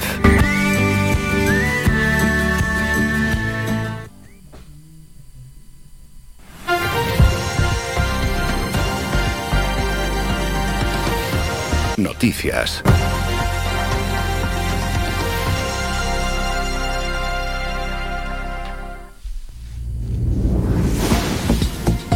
Momento ya para el primer boletín informativo. Empezamos en La Palma. Durante los días que el volcán de Cumbre Vieja estuvo en activo, se localizaron dos episodios separados de lluvia ácida que afectó al Pinar Canario sobre la montaña quemada en el primero de ellos y sobre las partes altas de la dorsal de Cumbre Vieja en el segundo. Es la primera vez que ha sido observado este fenómeno en Canarias y ahora los biólogos del Instituto de Productos Naturales y Agrobiología están trabajando sobre el terreno post-eruptivo para conocer las consecuencias que ha tenido sobre la biodiversidad. Por cierto, allí en La Palma sigue la retirada de lava en el cruce de la laguna para posibilitar nuevos realojos. Laboral, los contratos indefinidos supusieron en 2021 el 12,59% de todos los firmados en Canarias, cuarta comunidad de España donde fueron proporcionalmente más numerosos a lo largo de este año, solo por detrás de Madrid, donde llegaron a ser del 18,73%, Baleares con un 17,78% y Cataluña con un 15%. Son los datos de los registros del Servicio Público de Empleo Estatal, el SEPE, hechos públicos esta semana por el Ministerio de Trabajo y Economía Social y correspondientes al cierre de 2021 y ponen de manifiesto en todo caso lo lejos que están aún en todo el país el objetivo que marca en este sentido el Real Decreto Ley de Medidas Urgentes para la Reforma Laboral, la garantía de estabilidad del empleo y la transformación del mercado de trabajo que acaba de entrar en vigor. Más asuntos. El sorteo extraordinario de la Lotería del Niño 2022 celebrado ayer dejó una parte del segundo y del tercer premio en Canarias, concretamente en las islas de Tenerife, Gran Canaria, Lanzarote y Fuerteventura. El segundo premio correspondiente al número 44.469 y que está dotado con 750.000 euros a la serie fue vendido en un buen número de municipios de Tenerife, como en Santa Cruz de Tenerife, en Icod de los Vinos, en Adeje, en La Laguna y por supuesto en la gasolinera de Granadilla de Abona. Pero no solo hay. En Gran Canaria el segundo premio fue vendido en Telde, concretamente en Alcampo, en Las Palmas de Gran Canaria también fue vendido en Aceite, en Mogán, San Bartolomé de Tirajana, en Galdar, en Ingenio, en Santa Lucía de Tirajana, en Agüimes y Santa María de Guía dejó dinero ese segundo premio. En Lanzarote cayó en el municipio de Recife y en Yaiza y en Fuerteventura, en Antigua y Corralejo. Continuamos con más información. Las Palmas de Gran Canaria ha cerrado el año 2021 con la recuperación de casi 8.000 empleos con respecto a diciembre de 2020, un incremento del 17%. En relación con el mes de noviembre de 2021 han salido del paro 676 personas, un incremento del empleo del 1,72%. Escuchamos al concejal de Empleo, Turismo y Desarrollo Local del Consistorio Capitalino, Pedro Quevedo, hacer un balance de los datos. Parece ser que la recuperación económica eh, que ha estado mediatizada sin, eh, sistemáticamente por la pandemia es una realidad, aunque los datos, por supuesto, eh, nos siguen invitando a la reflexión y a la necesidad de seguir trabajando para apoyar al sector comercial de las islas, a aquellos eh, nichos creadores de empleo, especialmente las pequeñas y las medianas empresas. Mientras, el Ayuntamiento de Telde ha distribuido un total de 276 ayudas entre las familias más vulnerables del municipio para garantizar los regalos de Reyes a un total de 454 menores. El concejal de Servicios Sociales, Diego Ojeda, explicó que en esta ocasión se concedió la prestación económica recogida en la ordenanza municipal a un total de 199 familias con 300 niños de hasta 330 niños de hasta 14 años. Además, con el fin de llegar a un mayor número de personas se articularon otras vías para la, con la colaboración de entidades privadas y sociales para distribuir ayudas en forma de juguetes y tarjetas regalo a otras 77 familias formadas por 124 menores en Telde. Terminamos con la información más cercana, regresamos a las 10 con más información. Red de emisoras. Somos gente, somos radio. Bueno, y continuamos con más asuntos y vamos a hablar con Juan Carlos Arraiz de Desatascos Jumbo, amigo de este programa y a quien también queremos felicitar el año. Juan Carlos, buenos días y feliz año. Igualmente, muchísimas felicidades tanto para el equipo de FAICAN como los radioyentes, por supuesto, claro que sí. Bueno, ¿qué tal se ha dado la Navidad? Pues mira, bien, la verdad que contentos. El 31 tuvimos 11 trabajos de nocturnidad, que fueron lo típico, pues los restaurantes y locales que había abierto nocturnos. Y el 24 también, la verdad que fue bastante fuerte por la noche. Contento, la verdad contento. Vamos, que en Desatascos Jumbo, cuando otros están relajados, tranquilos o de fiesta, siempre tenéis que estar con un ojo abierto, ¿no? Claro, exactamente. Nuestra responsabilidad es precisamente que el cliente pueda seguir relajado y pueda seguir, digamos, disfrutando de esa noche. Bueno, ya atrás hemos dejado un año 2021. ¿Qué balance hacéis? Eh, no tan malo, la verdad que hemos tenido mucha suerte con la fiabilidad de los clientes y después nuevas empresas como Fred Olsen y demás han apostado por nosotros, cosa que le estamos muy agradecidos y ha funcionado bastante bien, ha sido un buen año, la verdad que un buen año. Hombre, siempre es un gran impulso, ¿no? Que una gran empresa como Fred Olsen confíe en ustedes. Claro, exactamente, sí. Eh, la verdad que ha sido entre estas empresas y varias de aquí grandes, lo que es tanto de Las Palmas como de Tenerife, pues nos han hecho unas pruebas y tal, a ver qué tal trabajamos, a ver cómo respondíamos y la verdad es que ambos hemos terminado muy contentos. Bueno, bien, bien. Nos alegra, nos alegra saber que esas pruebas han sido satisfactorias. Hoy quería preguntarte por un tema concreto y además que viene muy bien para explicar a los oyentes estos asuntos. Es la falta de mantenimiento en pozos negros y en bombas que se usan para extraer esas aguas. Claro, eh, mira, mu- muchas veces eh, pasa que los clientes compran la casa y ni siquiera le dicen que tienen un pozo negro o que tienen un pozo negro con una, con una bomba que es la que se tiene la misión de achicar esas aguas hacia la calle. Entonces, eh, siempre que normalmente se tiene un pozo negro o se tiene una bomba que achica esas aguas hacia la calle, es porque realmente no te queda otra, por lo tanto dependes mucho de ella. Entonces nosotros le decimos a los clientes, hombre, pues que no se la juegue tanto, ¿vale? Por ejemplo, en octubre, noviembre, septiembre incluso, pues ya cogería hacerle un mantenimiento y simplemente muchas veces con ver si la bomba funciona o no funciona, te das cuenta de cosas tan absurdas como que el electricista que había venido a la palanca baja de la bomba, eh, tenía un paño por debajo y la bomba no podía achicar agua. Entonces, claro, imagínate la sorpresa cuando empieza a caer agua, eh, la bomba no funciona y se te inunde, pues como hace poco un cliente, una bodega de vino que tenía en la planta baja. Claro, que son cosas en un principio minúsculas, pero que si no se miran el problema se agrava mucho. Claro, exacto, sí, son trabajos que no solo son eh, rápidos, sino también económicos, porque son trabajos prácticamente en los que vas y compruebas que todo va bien, y muchas veces lo que no va bien son cosas que se suele arreglar sobre la marcha, son cosas eh, tanto económicas como rápidas. Pero cuando digamos que acumulas, como muchas veces nos pasa un cliente, oye, que se me paró la bomba 2, pero he ido tirando con la bomba 1, pero es que ahora ya no tengo ninguna. Yo creo que a veces no hay que forzar tanto la máquina porque no, no compensa. Sí, a veces abusamos de, bueno, de descuido, la cosa parece que funciona, funciona, funciona, pero igual que pasa, ¿no? Con otros apartados de la casa tiene que haber un mantenimiento, porque si no se empieza a deteriorar y luego la solución siempre va a ser más cara. Claro, y ya muchas veces, como le digo al cliente, a veces no, no todo es el dinero, sino que te coja un día señalado, eh, a lo mejor algo que tienes en la casa que le tienes mucho afecto porque eres un familiar o algo y que lo pierdas por simplemente por falta de mantenimiento es triste e innecesario. De verdad que sí, de verdad que sí. Bueno, y luego el, dato curioso, ¿no? Bueno, no tan curioso que has comentado, Carlos, en este caso que muchas veces se compra una casa y se desconoce esa situación. Hay que habría que preguntar, ¿no? En este caso, porque muchas veces, bueno, parece que con abrir la puerta, cerrarla y que la cosa por dentro esté más o menos bien, parece que todo está correcto y no es así. Exactamente, sí. Yo me acuerdo, por ejemplo, un señor arriba entero que compró una casa y me dice, oye, mira, ya han venido varias empresas a desatascar, no me dan la solución, estoy agobiado, un señor alemán, pero hablaba bastante bien español, y me dijo, mira, dame- dime lo que está pasando, porque el problema no es el dinero, el problema es que tanto yo como mi mujer estamos súper desilusionados con la compra de la casa.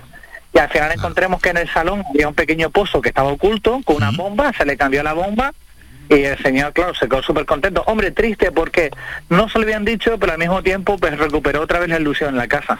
Ya, ya, ya. Y bueno, y cuando la persona es de otro país, hombre, el que está vendiendo la casa en cierta medida tiene, tiene más responsabilidad de explicarle cómo funciona, porque al final, bueno, pues igual eh, él, él no tiene ese concepto o en su país es totalmente diferente. Claro, normal que tuviese ese disgusto. Exactamente, sí, pero te digo que con, sobre todo cuando se vende de casa a lo que es alemanes, ingleses y suco y tal, suele pasar muchísimo. Eso es una cosa que suele pasar muchísimo, porque la gente de aquí, digamos, que más o menos por la zona sabe que tiene que ser un pozo negro, sabe que tiene una bomba, y los otros lo desconocen. Entonces hay cosas que digamos que no se dicen del todo para que la venta sea más rápida. Ya, ya, ya, ya. ahí está, ahí está la clave, sí, sí.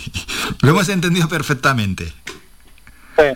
Sí. que no, Por, además, la verdad, contento. Hemos eh, comprado los últimos seis vehículos de 4x4 para poder meternos, digamos, en sitios más angustos o sitios donde el peso esté muy limitado. Hay muchas carreteras de 3.500 kilos o carreteras de campo que no son muy accesibles. Y entonces última hemos hecho la última adquisición de seis, un Ford Ranger 4x4 y que llevan los equipos de agua a presión atrás. Entonces ya podemos entrar donde antes ya nos estaba cortando un poquito más, ahora ya podemos entrar perfectamente. Qué bueno, qué bueno tener eso es todo terreno. Bueno, Juan Carlos, y antes de despedirnos, el año 2022, ¿cómo lo encaráis? ¿Cómo lo ves, por cierto? Con que se acabe el COVID firmamos ya. ya estamos en el peor momento, a ver, a ver, ojalá. Eh, nada, simplemente yo te digo, nuevas inversiones, eh, estamos estamos contratando ahora eh, para hacer un estudio de una mm, máquina de que por luz ultravioleta repara las tuberías por su interior, se necesita hacer obra y es lo que estamos ahora que ya igual para mayo estará la máquina aquí. Bueno, da gusto, da gusto escuchar cómo va evolucionando esta empresa de Satascos Jumbo. Juan Carlos, lo dicho, feliz año nuevo. Estamos muy contentos que la empresa vaya y siga hacia adelante. Un saludo, que vaya todo bien. Gracias, querido Reyes Oyente. Buen día. Visita nuestra página web www.radiofaikan.com y descubre las últimas noticias, entrevistas y novedades de nuestros programas, así como volver a escuchar tus programas favoritos en repetición. www.radiofaikan.com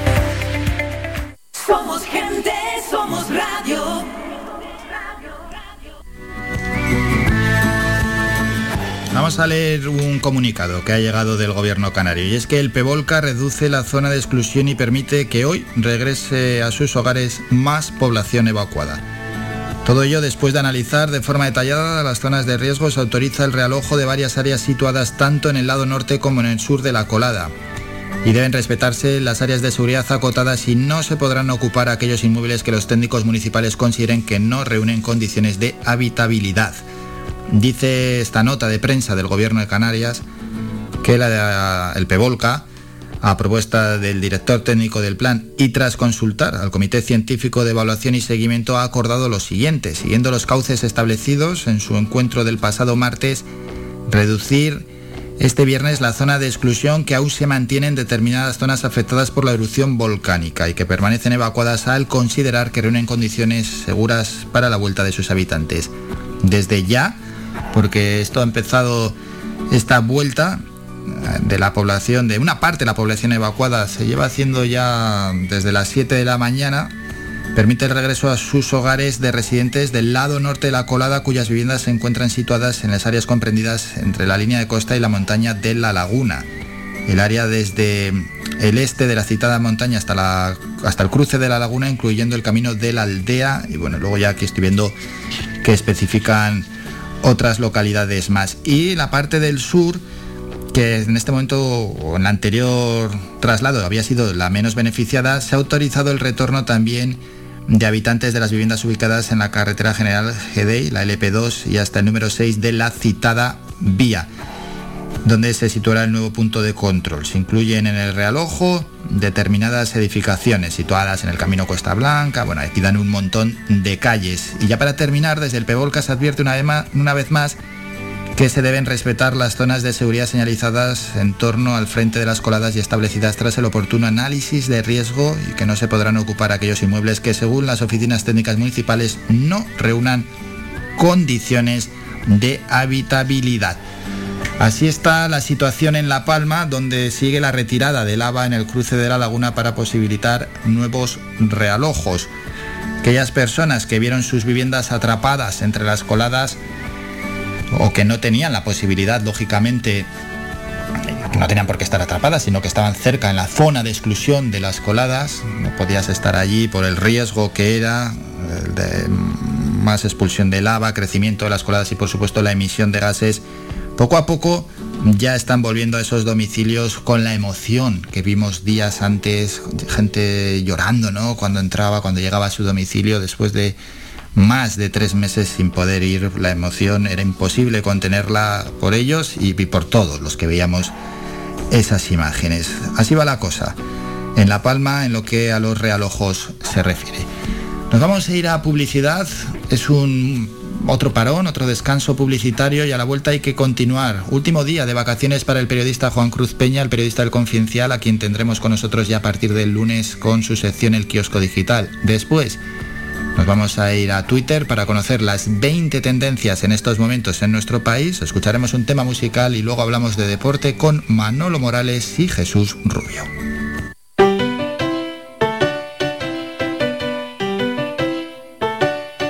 Estás escuchando Faikan Red de emisoras Gran Canaria. Sintonízanos en Las Palmas 91.4. Faikan Red de emisoras. Somos gente. Somos radio.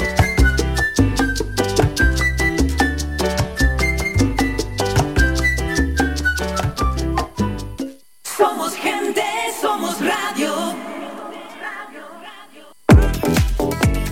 A cualquier hora y para cualquier problema, llegan los coches amarillos. Llega Desatascos Jumbo 928 230265. Desatascos domésticos industriales y de redes ayuntamientos. Vaciado de pozos, achique de agua, aljibes o por lluvias. Tratamiento de legionela. Trabajos en todo tipo de embarcaciones. 638 748 731. Limpiezas de choque y localización de arquetas ocultas. Más de 34 años sin descanso. 24 horas sin excepción. 928 230265. Pioneros en limpieza de estanques y redes heredades de agua. No contrate intermediarios. Llámenos directo y ahorre tiempo y dinero. 638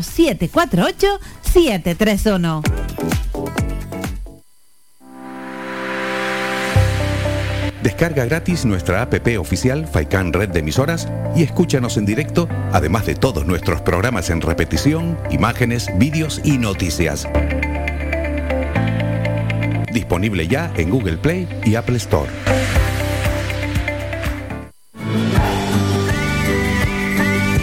Escuchas Las Mañanas de Faikán con Álvaro Fernández.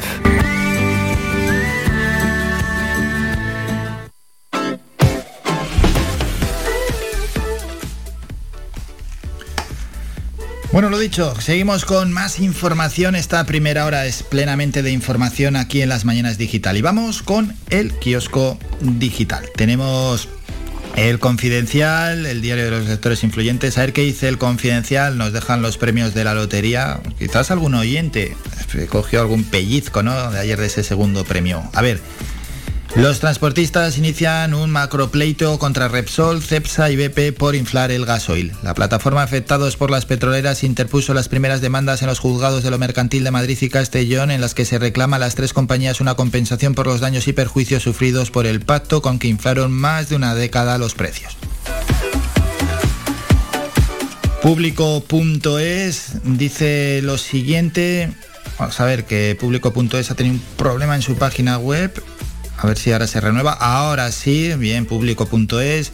Del gobierno Frankenstein a la legislatura estable. La investidura de Pedro Sánchez cumple dos años. El gobierno amplía en una veintena de diputados la mayoría progresista que apoyó la investidura de Sánchez hace dos años. Y es que se cumplen dos años de esa investidura de Pedro Sánchez como presidente del gobierno. El economista, alimentación, vivienda y motor tendrán inflación alta todo el año, dice el economista. Otras noticias, el temor a la Fed no cancela las opciones alcistas de las bolsas europeas. El Bitcoin se desploma un 14% en una semana negra para las criptomonedas.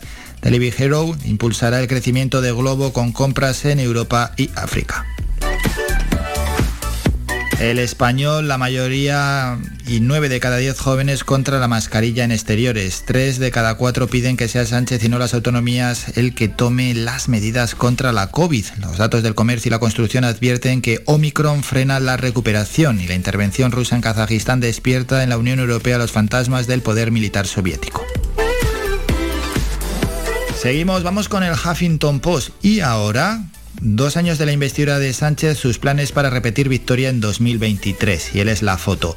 Lo más del día para Huffington Post. La justicia australiana pospone al lunes la decisión sobre el visado de Djokovic. Y él sigue en el hotel de pesadilla que los refugiados sufren desde hace años en Australia. El presidente kazajo afirma haber restaurado el orden constitucional. Kamala Harris fue evacuado de su oficina por la existencia de bombas en el asalto al Capitolio y va a sonar el himno y ojo a lo que ocurre. Felipe y Leticia lo escuchan, lo ven y lo arreglan. Es un vídeo de Huffington Post. OK Diario, el documento oficial tras la vacunación de 700.000 niños. No hay un análisis de seguridad a gran escala. El partido de Otegui homenajea al padre Tarra de la sanguinaria Amboto. Su sombra está en nosotros, dijeron ayer. Vamos con cinco días. Enagas propone a Transición vender la plataforma de Castor. Los nueve accionistas de Codere sondean la venta de su negocio en Argentina. Los caseros estudian el alquiler de temporada para sortear los efectos de la ley de vivienda.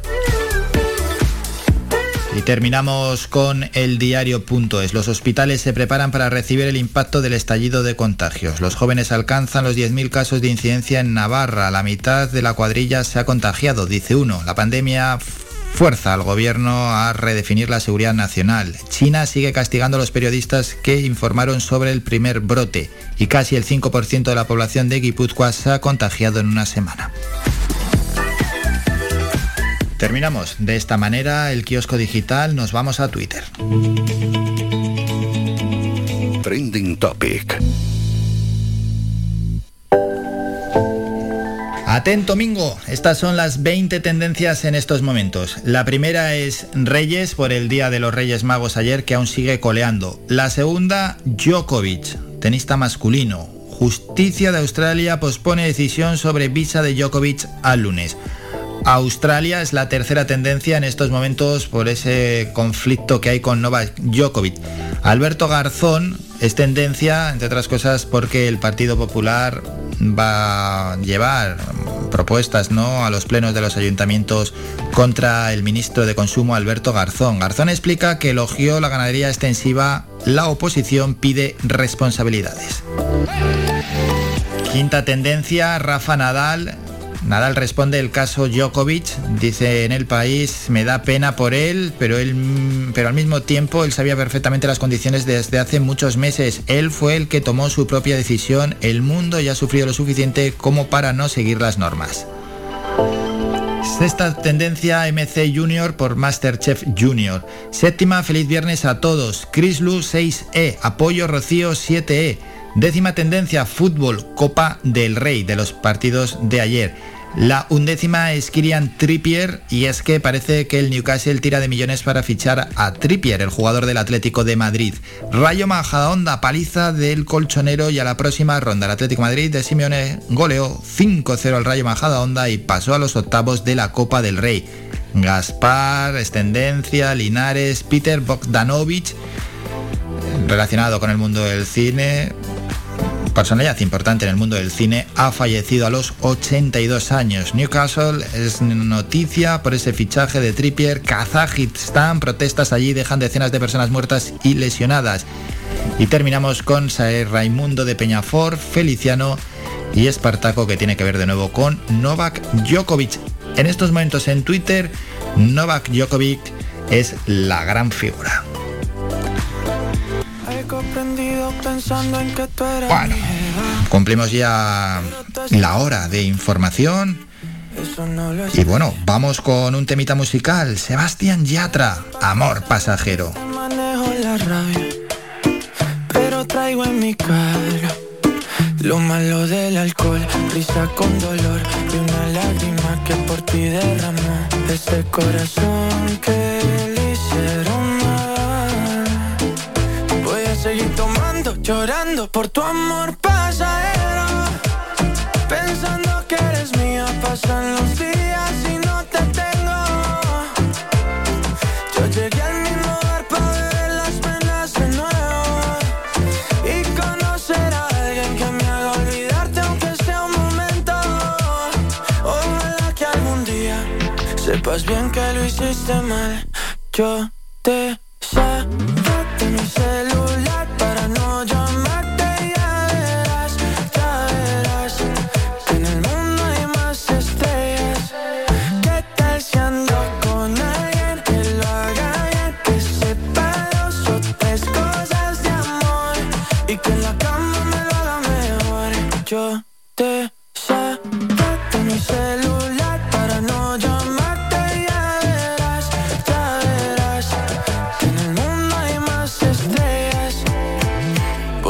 Seguir tomando, llorando por tu amor pasajero. Pensando que eres mía, pasan los días y no te tengo. Yo llegué al mismo bar para ver las penas de nuevo y conocer a alguien que me haga olvidarte. Aunque sea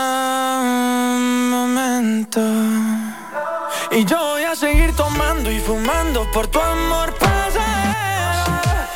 Pensando que eres mía, pasan los días y no te tengo. Yo llegué al mismo bar para ver las penas de nuevo. Y conocer a alguien que me haga olvidarte, aunque sea un momento. Ojalá que algún día sepas bien que me hiciste mal. Sebastián Yatra, nueve y media de la mañana. Con él vamos a hacer un descanso y nos vamos a publicidad. Antes quiero hacer un recordatorio. Tenemos Emingo, redes sociales, Instagram, Twitter, Facebook, YouTube. Que nos deis a seguir, que os suscribáis también, lógicamente, a nuestro canal de YouTube y así estáis al tanto de todo lo que vamos publicando y vamos subiendo a esas redes sociales y podéis también estar en contacto con Radio Faikan y con el resto de programas, el resto de programación. Lo dicho, es bien fácil, en la lupita, en el buscador, Radio Faikan, es que no hay, no hay margen de error. Radio Faikan y ahí aparece, aparece esta radio. En Facebook, en Instagram, en Twitter y en YouTube. Y por supuesto, en el- las diferentes Play Store que tengáis en vuestro smartphone también. Os podéis descargar la aplicación de Radio Faikan, una aplicación que va un- como un tiro, que funciona verdaderamente bien y que es un lujo, porque allí donde estés tienes que estar ahí a entrar en la página, a buscar, a darle al play, no, te descargas la aplicación y además, aparte de poder reproducir eh, los programas o, incluso la música que está realmente bien, que va sonando cuando no hay programación, va sonando la mejor música. Te bajas, descargas la app, pulsas a, reproducir y allí donde estés, siempre que tengas un dispositivo y conexión, es decir, en todos los sitios, salvo algún lugar así un poco recóndito, puedes escuchar Radio Faikan. Brevísimo descanso y volvemos con dos fenómenos, como son Manolo Morales, director de Faikan Deportivo, para hablar de deporte, y Jesús Rubio de Unión Amarilla. Vamos a hablar, bueno, primero hay que hacer un repaso de los resultados ayer en Copa del Rey. Después del partido Unión Deportiva Las Palmas frente a la Almería que se va a jugar el domingo por la tarde-noche. Hablaremos también de baloncesto, el que enfrentará al Club Baloncesto Gran Canaria frente a Obradoiro, pero entre medias un repaso a segunda y primera división y Manolo Morales que nos hablará también de otros temas deportivos.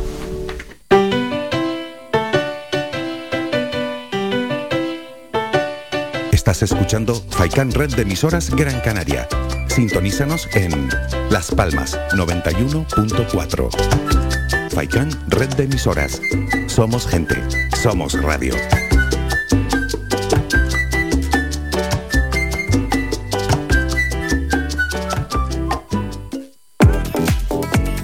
A cualquier hora y para cualquier problema, llegan los coches amarillos. Llega Desatascos Jumbo 928 230265. Desatascos domésticos industriales y de redes ayuntamientos. Vaciado de pozos, achique de agua, aljibes o por lluvias. Tratamiento de legionela. Trabajos en todo tipo de embarcaciones. 638 748 731. Limpiezas de choque y localización de arquetas ocultas. Más de 34 años sin descanso. 24 horas sin excepción. 928 230265. Pioneros en limpieza de estanques y redes heredades de agua. No contrate intermediarios. Llámenos directo y ahorre tiempo y dinero. 638 748 731.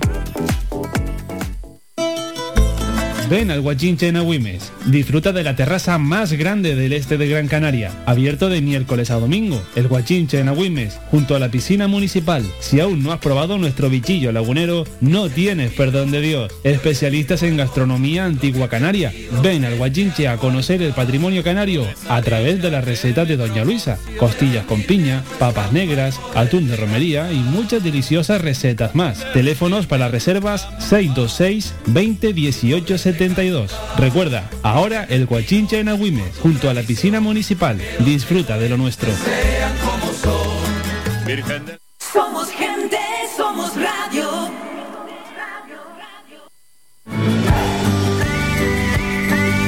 Escuchas Las Mañanas de Faicán con Álvaro Fernández.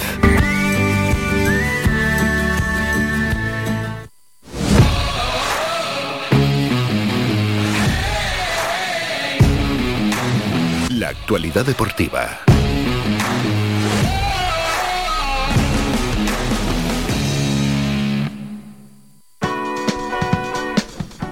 Vamos con la actualidad deportiva y saludamos a Manolo Morales, del director de Faicán Deportivo. Manolo, buenos días.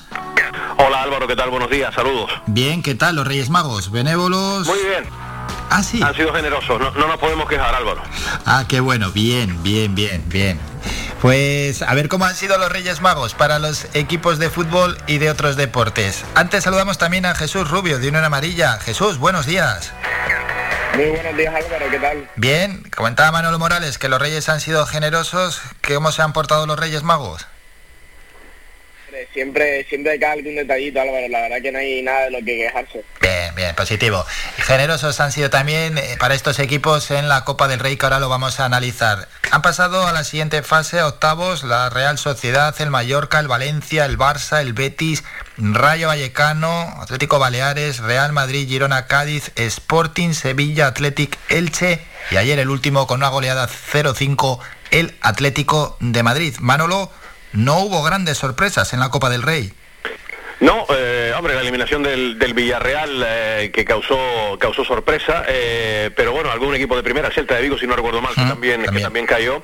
Pero lo que llama la atención es que un equipo de la primera ref, eh, que es un firme candidato a poder estar en la Liga de Fútbol Profesional la próxima temporada, el Atlético Baleares, se haya metido ahí, porque del resto no hay sorpresa. Equipos de primera división, de segunda, y un equipo de la de la primera ref que pinta muy bien y que mm, todo apunta a que si le va bien el, el año, podría la, la próxima temporada estar en la segunda división A del, del fútbol español. Vamos a ver lo que nos depara el sorteo en la mañana en la mañana de hoy para los próximos octavos de, mm, de final, ¿no? Una copa que, hombre, ayer jugó nuestro rival también el, el domingo y perdía 1-2 ante el Elche. Dio muy cara la derrota y sobre todo con tres lesionados importantes del, del equipo eh, andaluz que no van a poder estar el próximo fin de semana. Entre ellos Diego Sousa, su, su delantero, eh, y Juan Villar, me parece que también lo, lo perdían para este partido y el portero. Les ha salido caro. Sí, le salió muy caro a, a Rubio entre COVID y demás y Sadik, que está con la selección de su país, que tampoco va a estar el, el domingo. La verdad que le salió muy caro la, la Copa. Ya lo comentaba Pepe Mel en su día, ¿no? Que iba a apostar por otro equipo porque ya tenía precedentes donde la Copa le había salido muy caro, ¿no? Aparte de la eliminatoria, pues perder a, a jugadores, ¿no? Que no, no es nada agradable. Ah, Ahora hablamos de este partido, Unión Deportiva Las Palmas Almería de este próximo domingo. Jesús, la Copa del Rey, bueno, a partido único, en cierta medida es más emocionante, ¿no? Exacto Álvaro, pero es que al fin y al cabo cada año los equipos de primera se van tomando más en serio la copa y así se ha demostrado en esta ronda. Solo han sido tres los equipos de primera que han caído ante, ante otros rivales y la verdad que bien lo comentaba el entrenador del Cádiz, que es cierto que ha sufrido en- los últimos tiempos una gran modificación en la Copa del Rey, pero que para ser un torneo del todo igualado todavía debe seguir habiendo mejoras, ¿no? Una de ellas podría ser que todos los equipos entren desde la primera ronda, porque al fin y al cabo a los equipos grandes, pues metiéndolo ya en 16 pues ya un poco le estás ayudando a no tener que encontrarse con rivales más férreos, que ya estuvo el Sevilla cerca de caer ante un tercera división que tuvo que pasar por penalti. Sí, sí, no, y el Barça y el Madrid pasaron sus apuros, ¿eh? Sí, sí, por eso se está demostrando que los equipos de menos categoría, pues a veces hacen hacen temblar más a los, a los grandes equipos de primera que rivales de mejor nivel, como puede ser, por ejemplo, ayer el Zaragoza, el Sevilla. Por lo tanto, yo creo que para beneficiar a la competición sería una buena idea ser un sorteo puro desde el principio y que todos los equipos entren desde la primera ronda. Bueno, vamos a dejar la Copa del Rey, hemos hecho este repaso, luego en Faicán Deportivo conoceremos los emparejamientos y arranca ya hoy mismo la jornada 23 en la Liga Smartbank en segunda división de toda la vida desde las 8 de la tarde a Morevieta, Tenerife. Luego analizamos la jornada, pero nos vamos a centrar en el partido que van a enfrentar desde las 8 y media Las Palmas y el Almería. La previa, Manolo, ¿qué podemos decir a los oyentes?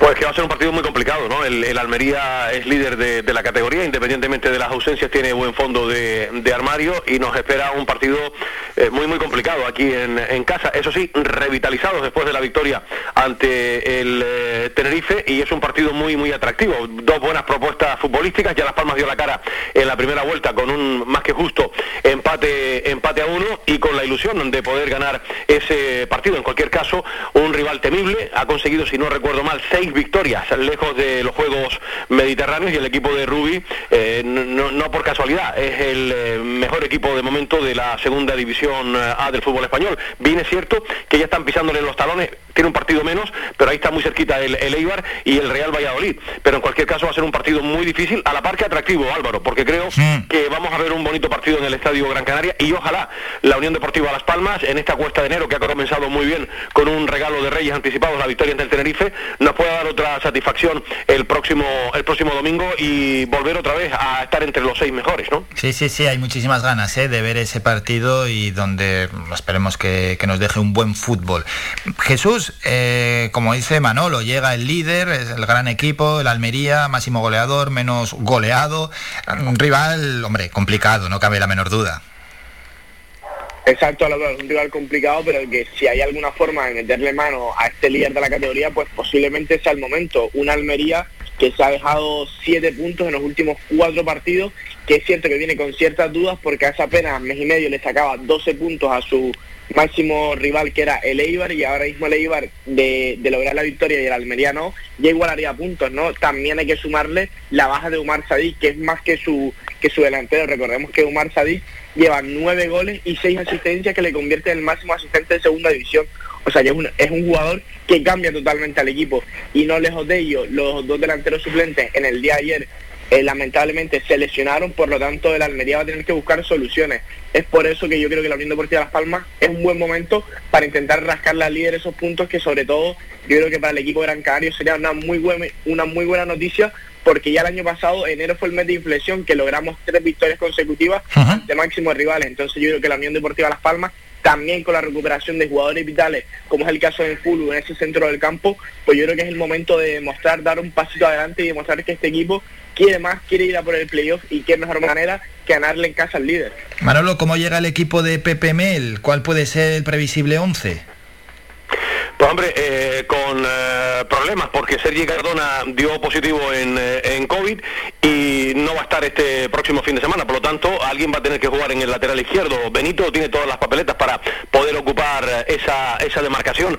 La buena noticia es que Rafa Mújica, Michael Mesa ya se han incorporado y también Álvaro Lemos al trabajo. No sé si va a ser muy pronto la recuperación de Álvaro, de Álvaro Lemos, que todavía le, le quedan algunas semanas más para estar disponible, pero ya se ha incorporado al, al trabajo y, son las ausencias, aparte de la IODIS, ¿no? que con el tema del hombro, voy a hablar a Pepe Mel, no sé cómo estará finalmente, si tiene que pasar por el quirófano o le pondrán eh, en su sitio el, hombro para poder jugar. Eh, vamos, saldremos de, dudas hoy cuando el míster eh, comparezca ante los medios de comunicación porque las sesiones de trabajo están haciendo a puerta, a puerta cerrada. Hoy la rueda de prensa va a ser telemática, no así la del postpartido, que sí será con presencia de los medios de, comunicación, pero hombre, ya está recuperado en Fulu y todo apunta que si finalmente Cardona va a ser baja con el COVID, eh, seguramente estará Benito en el lateral izquierdo y, después Alex Dier va a repetir en el lateral derecho y en la pareja de centrales será la misma. Y después por delante, al no estar, si no está la Yodis, pues me da la impresión que en Fulu estará junto con, con Fabio y después vamos a ver quién, quién coloca en el centro del campo. Moreiro podría ser eh, titular en este partido, en una, en una de, las bandas, ¿no? Eh, me, da la impresión que junto con, con Jonathan Viera, Kirian y sé, por ahí pueden ir los tiros cara al partido del, próximo fin de semana. Vuelve Manolo, el tan esperado en Fulu, ya lo decía José Víctor González el lunes, ¿eh? un jugador que se necesita muchísimo de contención en el medio del campo. Sí, ya, ya lo demostró cuando estuvo bien, que es un jugador importantísimo, que es un poco el, el sostén de, de la Unión Deportiva Las Palmas. Ya afortunadamente estuvo en Tenerife unos minutitos después de pasar el, eh, el COVID y es un jugador que, que evidentemente necesita la, la Unión Deportiva Las Palmas. Y todo apunta, ¿no? Si no está la Iodis, que seguramente será titular junto con, eh, con Fabio, ¿no? Eh, me, me da la impresión que por ahí pueden ir los tiros. Eh, después podría estar eh, Kirian Moleiro, Jonathan Viera eh, y, y Jesse, por ahí pueden eh, ir los tiros, salvo que opte por colocar a Kiria eh, junto con eh, Fabio, que también es otra de las de las opciones, y meter eh, en banda derecha a un jugador como puede ser Oscar Clemente, ¿no? Pero en fin, por ahí me da la impresión que pueden ir los, los tiros este fin de semana. No creo que vaya a diferir mucho de lo que acabamos de, de apuntar ahora mismo, ¿no? Eso es, y esos son los posibles jugadores. Jesús, un Kirian que ha ganado peso en el equipo bastante. Exacto, un Kirian que al fin y al cabo venía haciendo muy buena semana. Recordemos que cuando llegó la lesión de Jonathan Viera, posiblemente Kirian fue el, el jugador que más asumió esos galones y lo demostró sobre el campo, porque al fin y al cabo Kirian es un jugador que todos sabemos la calidad que tiene. Lo que pasaba con Kirian es que no terminaba de mostrarlo y no terminaba de entrar en el equipo.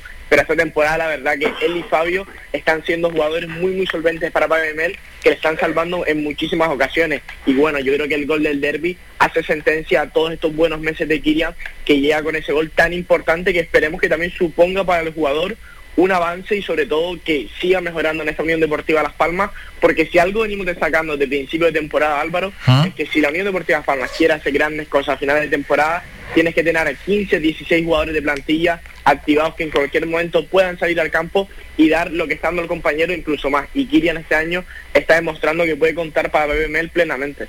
Bueno, antes has comentado Jesús, ¿no? Ese mes de enero del año pasado ha arrancado ya la segunda vuelta, es la, la segunda jornada de la segunda vuelta, por así decirlo. Veremos a ver, ¿eh? A ver cómo, ya que empezamos 2022, ¿qué intuición tienes? Hombre, yo creo que la victoria contra el Tenerife Álvaro son más que tres puntos para este equipo. Al fin y al cabo es un equipo que en las últimas semanas no venía haciendo un mal juego porque Unión Deportiva no venía jugando mal, pero estaba teniendo mucha mala suerte de cara a puerta. Y yo espero que en este año nuevo y además con cómo la empezamos con esta victoria en casa al Tenerife después de 20 años, cambie la situación para el equipo y la suerte vuelva a estar de cara a esta Unión Deportiva Las Palmas, porque jugadores tiene para ello y sobre todo lo demuestra en el campo con la idea futbolística de Pepe Mel, que semana tras semana parece que se va recuperando y ahí sigue la Unión Deportiva Las Palmas. Esperemos que empiece como el año pasado y que continúe de la misma manera. Oye Manuel, una pregunta, ¿cómo está la situación en el mercado de invierno? Pues hemos fichado solamente a Hernani, que es un jugador de, de ataque.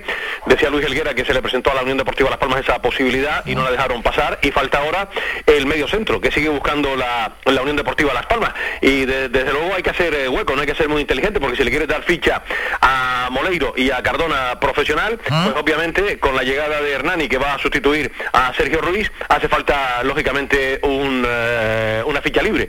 Eh, ya se hablan de algunos nombres propios que podrían salir de, la Unión Deportiva. De todas formas, eh, Michael Mesa ya manifestó que él no quiere salir, que tiene contrato en la Unión Deportiva Las Palmas y que quiere continuar. El otro es Unai Veiga. El problema es que no eh, tiene ofertas ahora mismo de equipos de, de la segunda división. Y en eso está, está trabajando la Comisión Deportiva, Álvaro, hasta final de temporada, a ver el jugador, el pivote, porque se ha- hace falta, lógicamente, un sustituto de, de Sergio Ruiz. Y vamos a ver quién, quién llega, ¿no? Decía el presidente el otro día que seguramente la, la semana que quedó atrás iba a llegar. Se ha demorado el tema. Y en cualquier caso, hasta final de, de mes hay tiempo para, para poder incorporar. Pero estamos todos pendientes, ¿no? De, de ese futbolista que va a sustituir a Sergio Ruiz, que para cerrar un poco ya la, la plantilla de la Unión Deportiva, ¿no? Salvo sorpresa mayúscula. Mm, Sí, sí, sí, sí.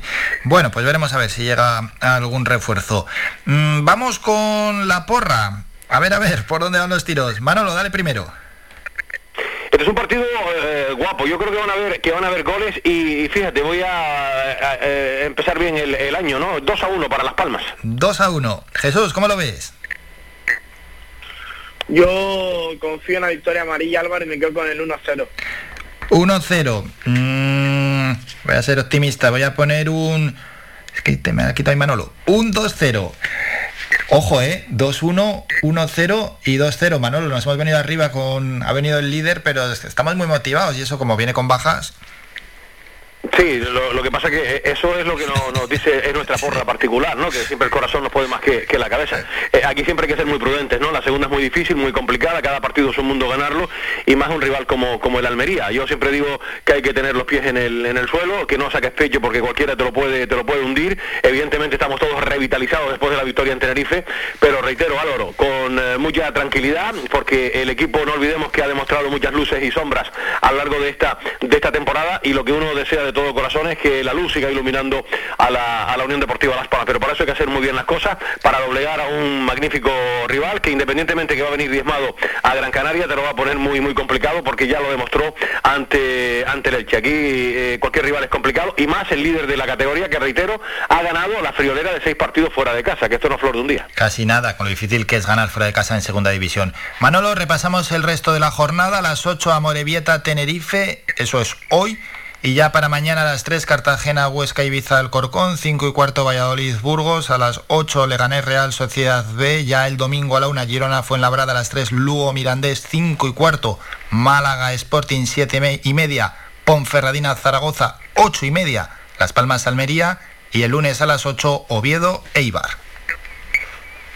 Hay que destacar el partido que hoy arranca, que abre la, jornada en segunda división, el partido número 2 de esta segunda vuelta. Eh, el Tenerife vamos a ver cómo reacciona en Lesama, después de con un rival complicado como es el, el Amorebieta, que necesita agua por señas para salir de la zona de, de descenso. Eh, en cualquier caso, no notó el Tenerife la derrota en la primera, en la primera vuelta y los chicharreros confían en poder eh, seguir sumando puntos fuera de, casa. No está nada mal ese, partido. Después también yo destacaría el Cartagena-Huesca, que tiene muy buena, muy buena pinta. Y por supuesto el Valladolid, revitalizado, que recibe la visita de un Burgos que está realizando una buena, una buena temporada. Y estaremos muy pendientes también de lo que haga el Girona, ¿no? Que es el equipo que tiene los mismos puntos que la Unión Deportiva, juega como local, lo va a hacer el domingo a la una de la tarde ante el, eh, el Fuenlabrada, ¿no? Eh, un poco son los partidos, y hombre, también llama la atención un partido histórico, ese Málaga Sporting de Gijón, dos históricos frente a frente. Y, y sin olvidarnos del último equipo que juega esta semana, que es el Real Oviedo, que también está rebufo de, la Unión Deportiva, que se enfrenta a Leibar, que es segundo clasificado, es otro de los partidos interesantísimos de la jornada. No tiene desperdicio, Álvaro, aquí el, el fin de semana, ¿eh? No, no, no, y nos vamos a divertir muchísimo. Y si no, también está la primera división. Jesús, vamos con esa primera división, con los partidos ya de la jornada 20. Mañana a la 1, Mallorca Levante, a las 3 y cuarto Real Sociedad Celta de Vigo, 5 y media Granada Barça, a las 8 el sábado Madrid Valencia, ya el domingo a la 1 Rayo Betis, 3 y cuarto. Sevilla Getafe, 5 y media. Alavés Athletic, 5 y media también. Osasuna Cádiz, a las 8 Villarreal Atlético Madrid. Y cierra la jornada el lunes a las 8 el Español Elche. Jesús, ¿algo que destacar de esa primera división? Hombre, yo creo que es un partidazo ese Real Madrid-Valencia, un Valencia que viene con el orgullo tocado después de ver cómo le remontado el español en casa en los últimos minutos, Valencia que siempre el equipo de Bordalás muy duro para un Real Madrid, que veremos si sigue por la senda de la victoria y no siente el miedo del Sevilla, un Sevilla que viene totalmente en racha y viene y viene detrás del Real Madrid. También, como no, yo creo que va a ser un partidazo que ver ese Rayo Vallecano Real Betis, posiblemente dos de las grandes revelaciones en esta temporada que están afianzados en los primeros puestos de la clasificación y seguramente desde los futbolísticos Iraola y Pel- y Pellegrini nos dejarán un partido más que emocionante. Y para finalizar ese Villarreal Atlético Madrid un partido siempre en el que abundan los goles y un Villarreal que ahora tras recuperar a su máximo a su máximo artillero como es Gerard Moreno está volviendo a la senda de la victoria. Y por otro lado el Atlético Madrid que parece que año nuevo, vida nueva dos victorias del equipo de Diego Pablo Simeone en este 2022 y sobre todo volviendo a los orígenes del 4-4 del Atlético Madrid que hace presagiar que volveremos a ver un equipo más que competitivo del que nos ha dejado bastante eh, frío en este primer tramo de la temporada. Eso es, Manolo, la primera división, ¿no? Una primera división donde no es fácil ni hacer pronósticos ni cábalas. A mí me tiene bastante despistado, pero a la par contento porque no se puede asegurar que va a ganar ningún equipo. Ahí está. Bueno, bien, No, bien este año, bien. Hay, hay- Este año está, está bastante bien la, la cosa, no está muy igualada, eh, 46 puntos del Real Madrid, seguido de Sevilla con, con 41, y, y la verdad que no nos vamos, no nos vamos a, a aburrir, ¿no? Eh, hay partidos también, como bien apuntaba Jesús, muy, muy atractivos para este fin de semana en la jornada en, en primera división, ¿no? Ese Sevilla-Getafe pinta muy bien, el Getafe revitalizado después de ganar el Real Madrid, el Sevilla segundo, segundo clasificado, más los partidos que ya acaba de, de desmenuzar eh, Jesús. Nos vamos a entretener este fin de semana también en... ¿Cómo ves al, al Barcelona? Que siempre, me, siempre Manolo me gusta preguntarte por el Barcelona. ¿Es real la recuperación o sí? Sí, ah, yo creo que, ha mejorado y, evidentemente así lo demuestra en, la tabla clasificatoria porque ha ido escalando posiciones en, en la tabla, ya está, ya está quinto y tiene una salida complicada, ¿eh? porque mm, Granada nunca es fácil eh, jugar en los Cármenes y, tiene una salida eh, difícil. Eh, eh, independientemente de las ausencias también por, por COVID, mm, da la impresión que, que sí ha mejorado el Fútbol Club Barcelona de la mano de, de Xavi. De momento insuficiente, lógicamente, para estar arriba, pero yo estoy convencido que al final los buenos equipos y el Barcelona independientemente, aunque, ha- aunque ha perdido a buenos eh, peloteros, tiene una, una buena plantilla para por lo menos luchar por estar entre los mejores. No, para el título yo creo que no, porque yo creo que el Real Madrid sigo apostando eh, que va a ser el campeón de liga este año, por lo menos esa es mi quiniela, veo un equipo muy muy sólido el, el Real Madrid, eh, independientemente de la última derrota ante el, ante el Getafe pero creo que ahora mismo es el equipo más sólido para ganar la, la liga. Sin olvidar de un Sevilla, que este año estoy convencido que va a dar bastante bastante guerra porque Sí, siempre sí, la da sí. y tiene una plantilla muy compensada el equipo de Lopetegui, ¿no? Sí, sí, no, no tengo la menor duda. ¿eh? Con el Sevilla va a estar, va a estar ahí hasta el final peleando, bueno, eh, a, a tenor de los resultados y que están muy mentalizados en intentar ganar la liga. Vamos a hablar de baloncesto, vaya jaleo, jaleo hay. Eh, partidos aplazados, unos sí, unos no, ya se han venido aplazando otros y todo tiene que ver con la COVID-19. Contra eso poco se puede hacer. A las 8 menos cuarto, Jesús, Gran Canaria, Obradoiro, con los límites de aforo pertinentes, que bueno, si bien es cierto, y por desgracia no van a influir mucho en el Gran Canaria Arena, porque este año, la verdad es que la afluencia del público era bastante flojita. Sí, Álvaro, un, partido vital para Gran Canaria en ya sus últimas últimas opciones de meterse en Copa del Rey y que para ganar va a tener, va a tener que realizar la heroica porque ya son cinco casos positivos en la, en la primera plantilla de Gran Canaria, por lo que le hará por fin quizás romperse la cabeza y sobre todo tirar de, de jugadores de la cantera, ¿no? Es cierto que tampoco, si algo positivo nos deja esto, es que el Obradoiro es un equipo que es cierto que está por debajo de Gran Canaria y últimamente no está siendo muy, muy consistente en esta, en esta liga en esta liga andesa pero es que Álvaro como te comentaba Gran Canaria viene muy mermado por, por el caso COVID ya ha aplazado el partido contra Valencia Vázquez y esperemos que los jugadores menos habituales puedan dar la cara por el equipo y conseguir la victoria Eso es, Manolo, vamos a ver, ¿eh? Copa del Rey complicado. En estos momentos, si vemos los últimos partidos, es que casi, no voy a decir que somos el peor equipo de la Liga Endesa, pero es que los resultados muy, muy, muy malos y conviene ganar sí o sí, para luego intentar jugar pues, por, por el título. No, es que está, está claro, virtualmente estamos fuera, Álvaro, esa es la, la realidad, ¿no? Después de los de los eh, últimos resultados, ¿no? De las derrotas que ha enlazado el, el Club Baloncesto Gran Canaria, ¿no? Vamos a ver lo que sucede en el partido de, de mañana ante Obradoiro, donde obviamente hay necesidad de, de ganar, porque repito que se ha puesto muy muy difícil, virtualmente eh, fuera de, de la Copa del, del Rey, pero bueno, sería sería bueno romper la mala dinámica en la Liga ACB, porque afortunadamente en Europa estamos muy bien, pero en la competición doméstica hemos pegado un resbalón eh, importante, ¿no? Que de momento nos ha dado fuera de, de la Copa de- del Rey. Claro, y no quedarnos colgados, porque si no, al final se puede quedar insulsa la competición para nosotros.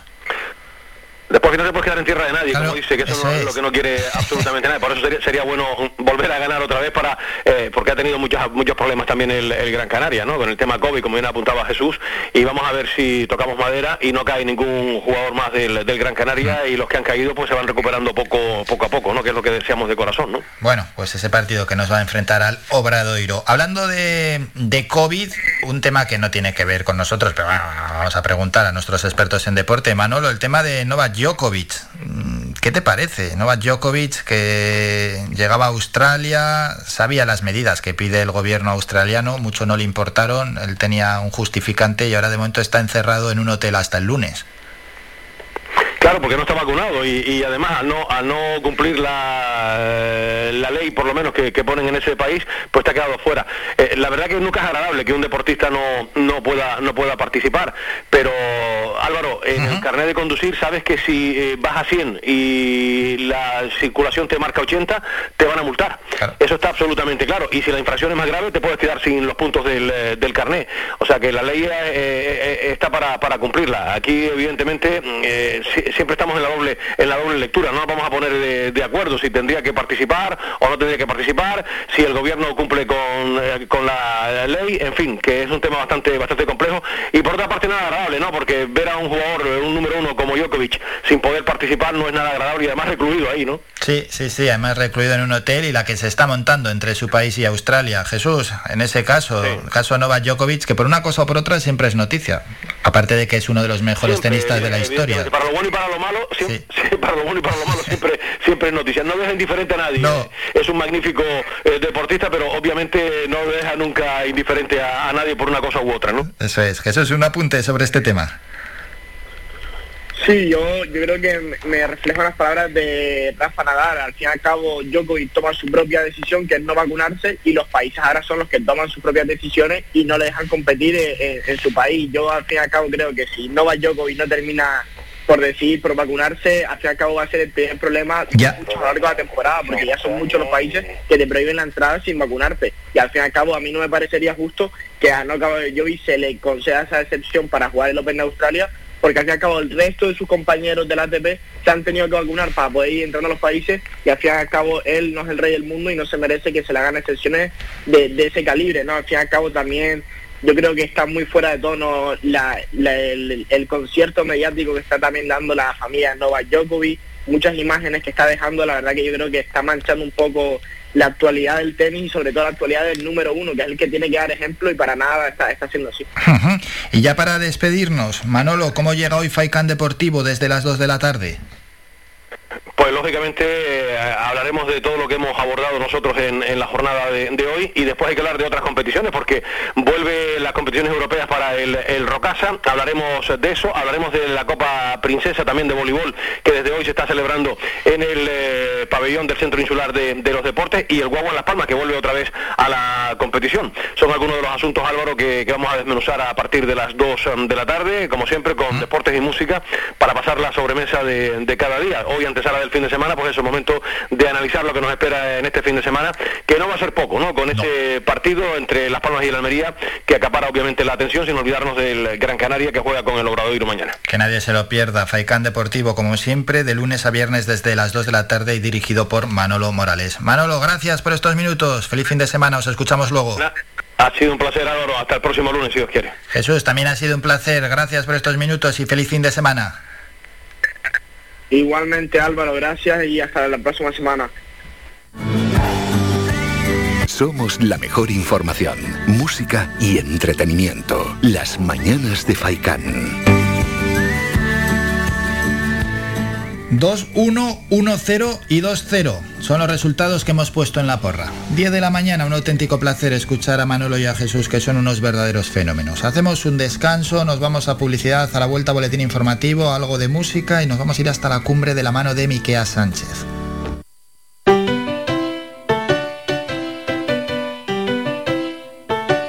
Estás escuchando Faikan Red de emisoras Gran Canaria. Sintonízanos en Las Palmas 91.4. Faikan Red de emisoras. Somos gente. Somos radio.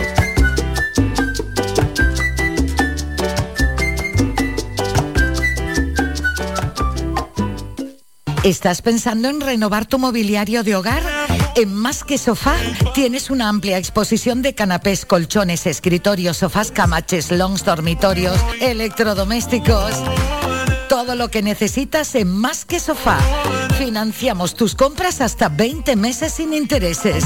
El transporte es gratuito y somos especialistas en descanso y venta de sofás, colchones y canapés a medida. Visítanos en el Polígono Industrial San Isidro de Galdar, calle A, parcela 100 o visita nuestra página web www.masquesofá.com. Todo lo que necesitas para tu hogar está en Más que Sofá. Más de 30 años en continua emisión, amplia cobertura en las islas de Gran Canaria, Lanzarote y Fuerteventura y más de 300.000 oyentes mensuales nos convierten en la opción ideal para publicitar tu negocio.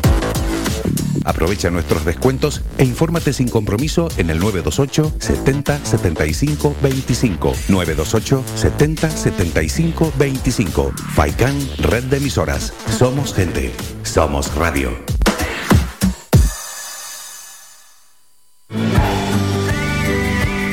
Soy Álvaro Fernández y les espero cada mañana en el magazine Las Mañanas de Faikan. Todas las semanas, de lunes a viernes, desde las 8 y media hasta las 11 y media de la mañana, repasamos con nuestro amplio equipo de colaboradores toda la actualidad y temas de interés de Gran Canaria.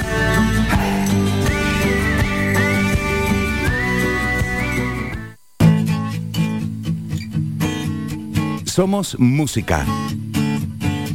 Somos información. Somos entretenimiento. Somos vida. Somos Radio Faikán. Somos gente. Somos radio.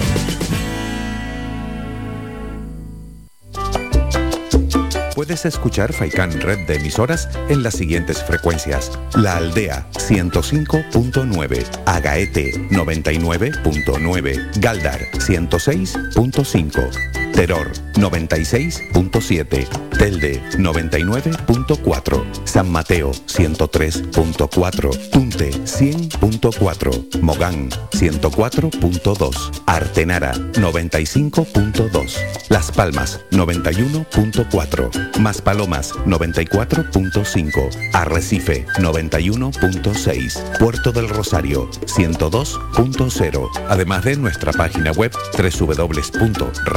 www.radiofaikan.com y app oficial. Faikan, red de emisoras. Somos gente, somos radio. Escuchas Las Mañanas de Faikán con Álvaro Fernández.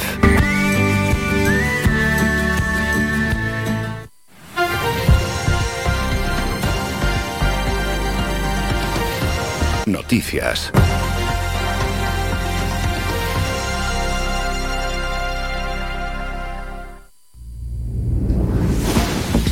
Momento ya para la información. El Boletín Oficial de Canarias ha publicado hoy la prórroga por un mes más de la orden de sanidad que regula la implantación del certificado COVID bajo la modalidad de uso voluntario para todos los sectores que estén sometidos a restricciones de aforo u horarios en las islas que se encuentren en niveles de alerta 1 y 2.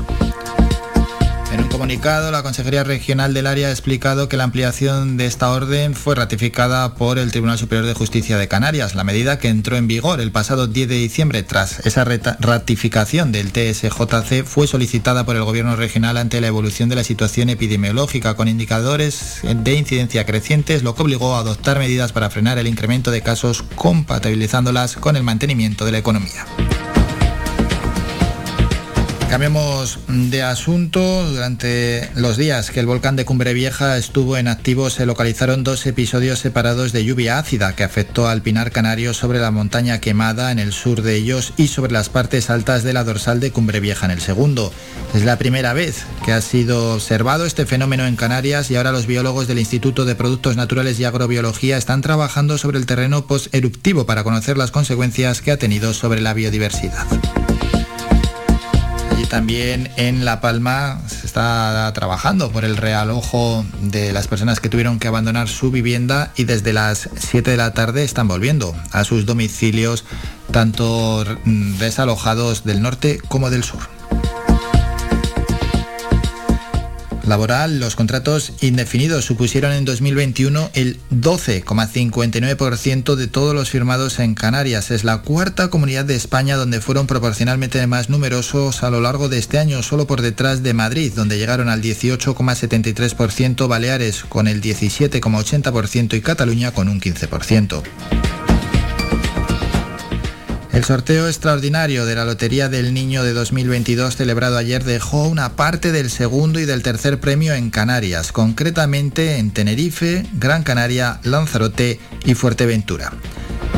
El segundo premio correspondió al número 44.469 dotado con 750.000 euros a la serie. Fue vendido en Tacoronte, La Orotava, San Isidro, La Gasolinera, de Granadilla de Abona, La Guancha, en Arafo, en el Tanque, en La Laguna, en Santa Cruz de Tenerife, en Icot de los Vinos y en Adeje, en Tenerife.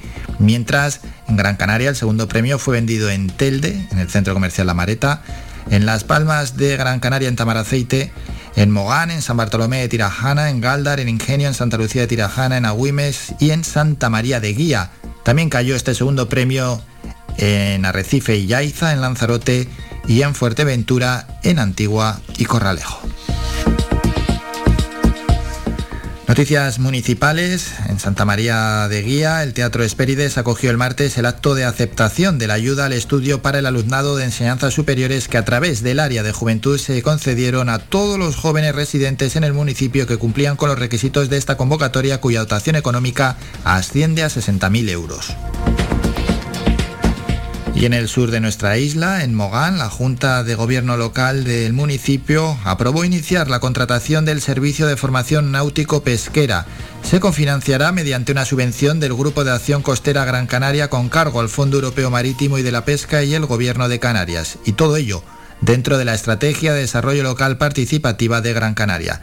El consistorio invertirá casi 167.000 euros en este nuevo servicio a través del que se impartirán cursos de formación relacionados con el sector pesquero y las actividades acuáticas en el municipio. De la cantidad total, 150.000 euros serán subvencionados y el resto de aportación municipal. Terminamos con la información más cercana a las 11, nuevo boletín informativo. Faikan, red de emisoras. Somos gente, somos radio. Escuchamos a Beret, el día menos pensado y nos vamos a la cumbre con Miquea Sánchez.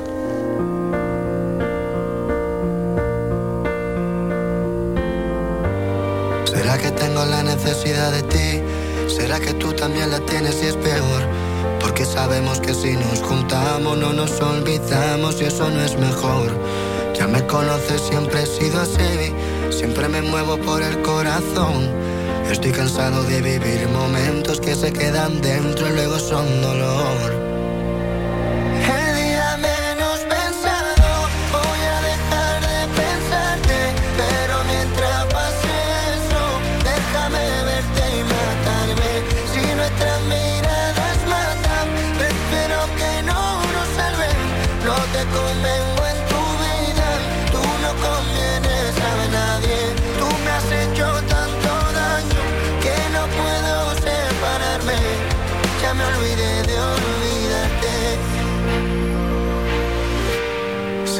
Ya perdió el sentido que intentemos lo imposible?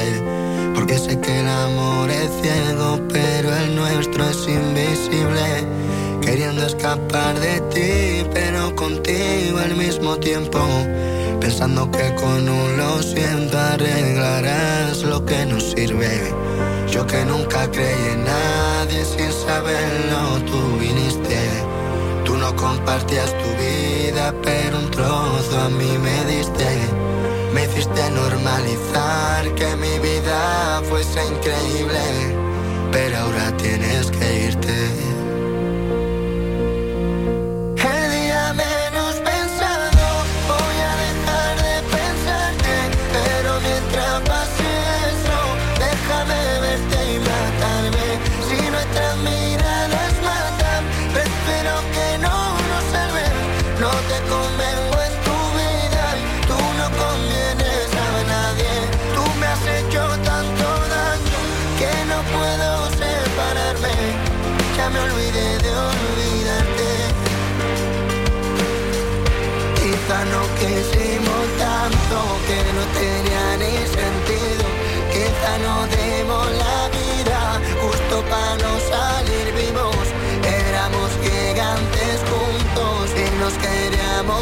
Niños.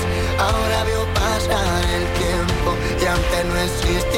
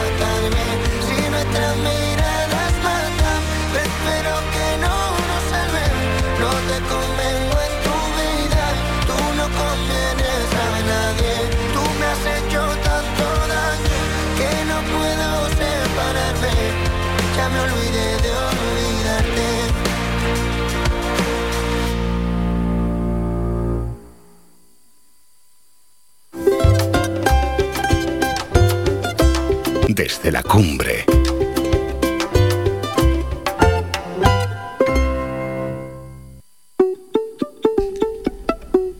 Como cada viernes nos vamos hasta la cumbre de Gran Canaria de la mano de Miqueas Sánchez. Miqueas, buenos días y feliz año nuevo.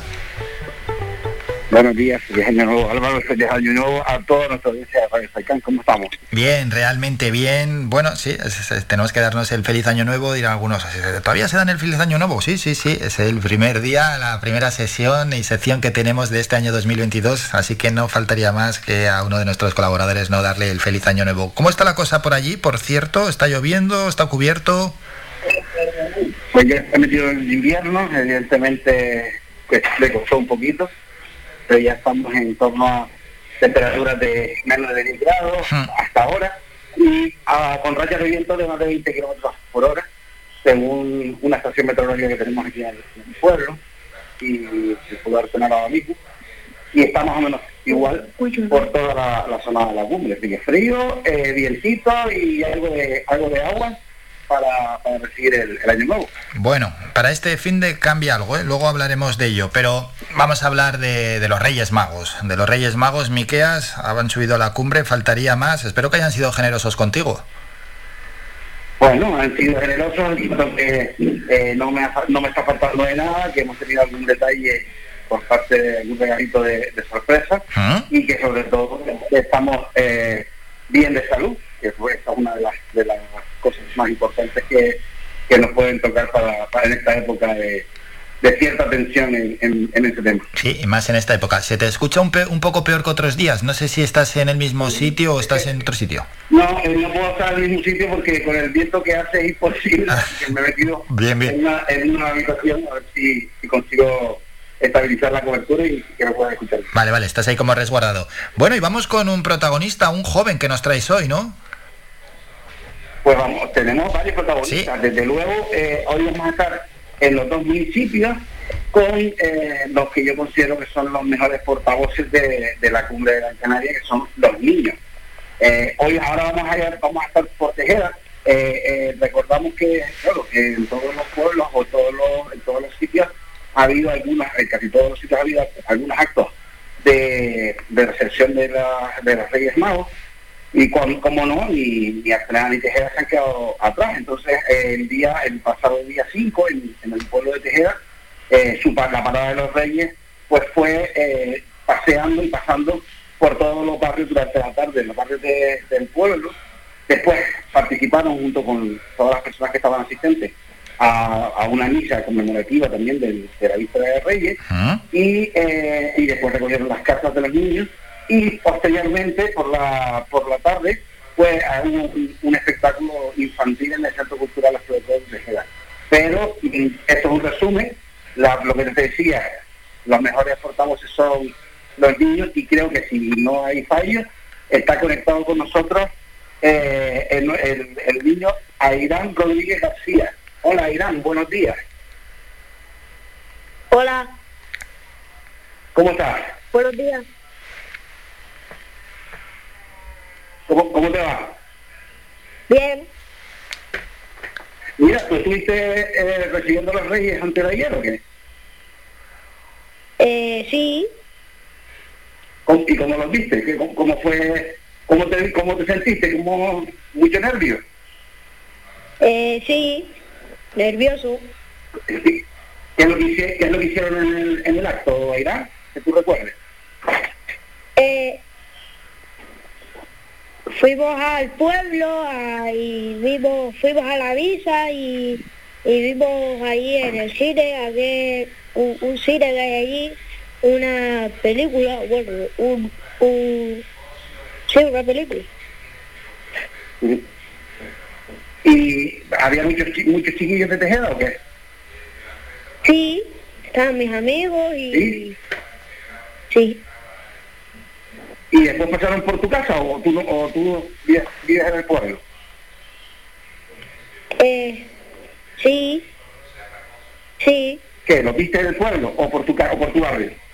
No, po- eh, lo vi por los dos sitios, por mi casa que bajaron y en el pueblo. ¿Y, y qué le pediste a los reyes? Eh, le pedí un coche, un muñeco, una botella de agua, eh, eh, un volante y una portería de fútbol y una pelota. Bueno, a- eh, ¿y, y qué tal? ¿Y, cum- y cumplieron, Airán?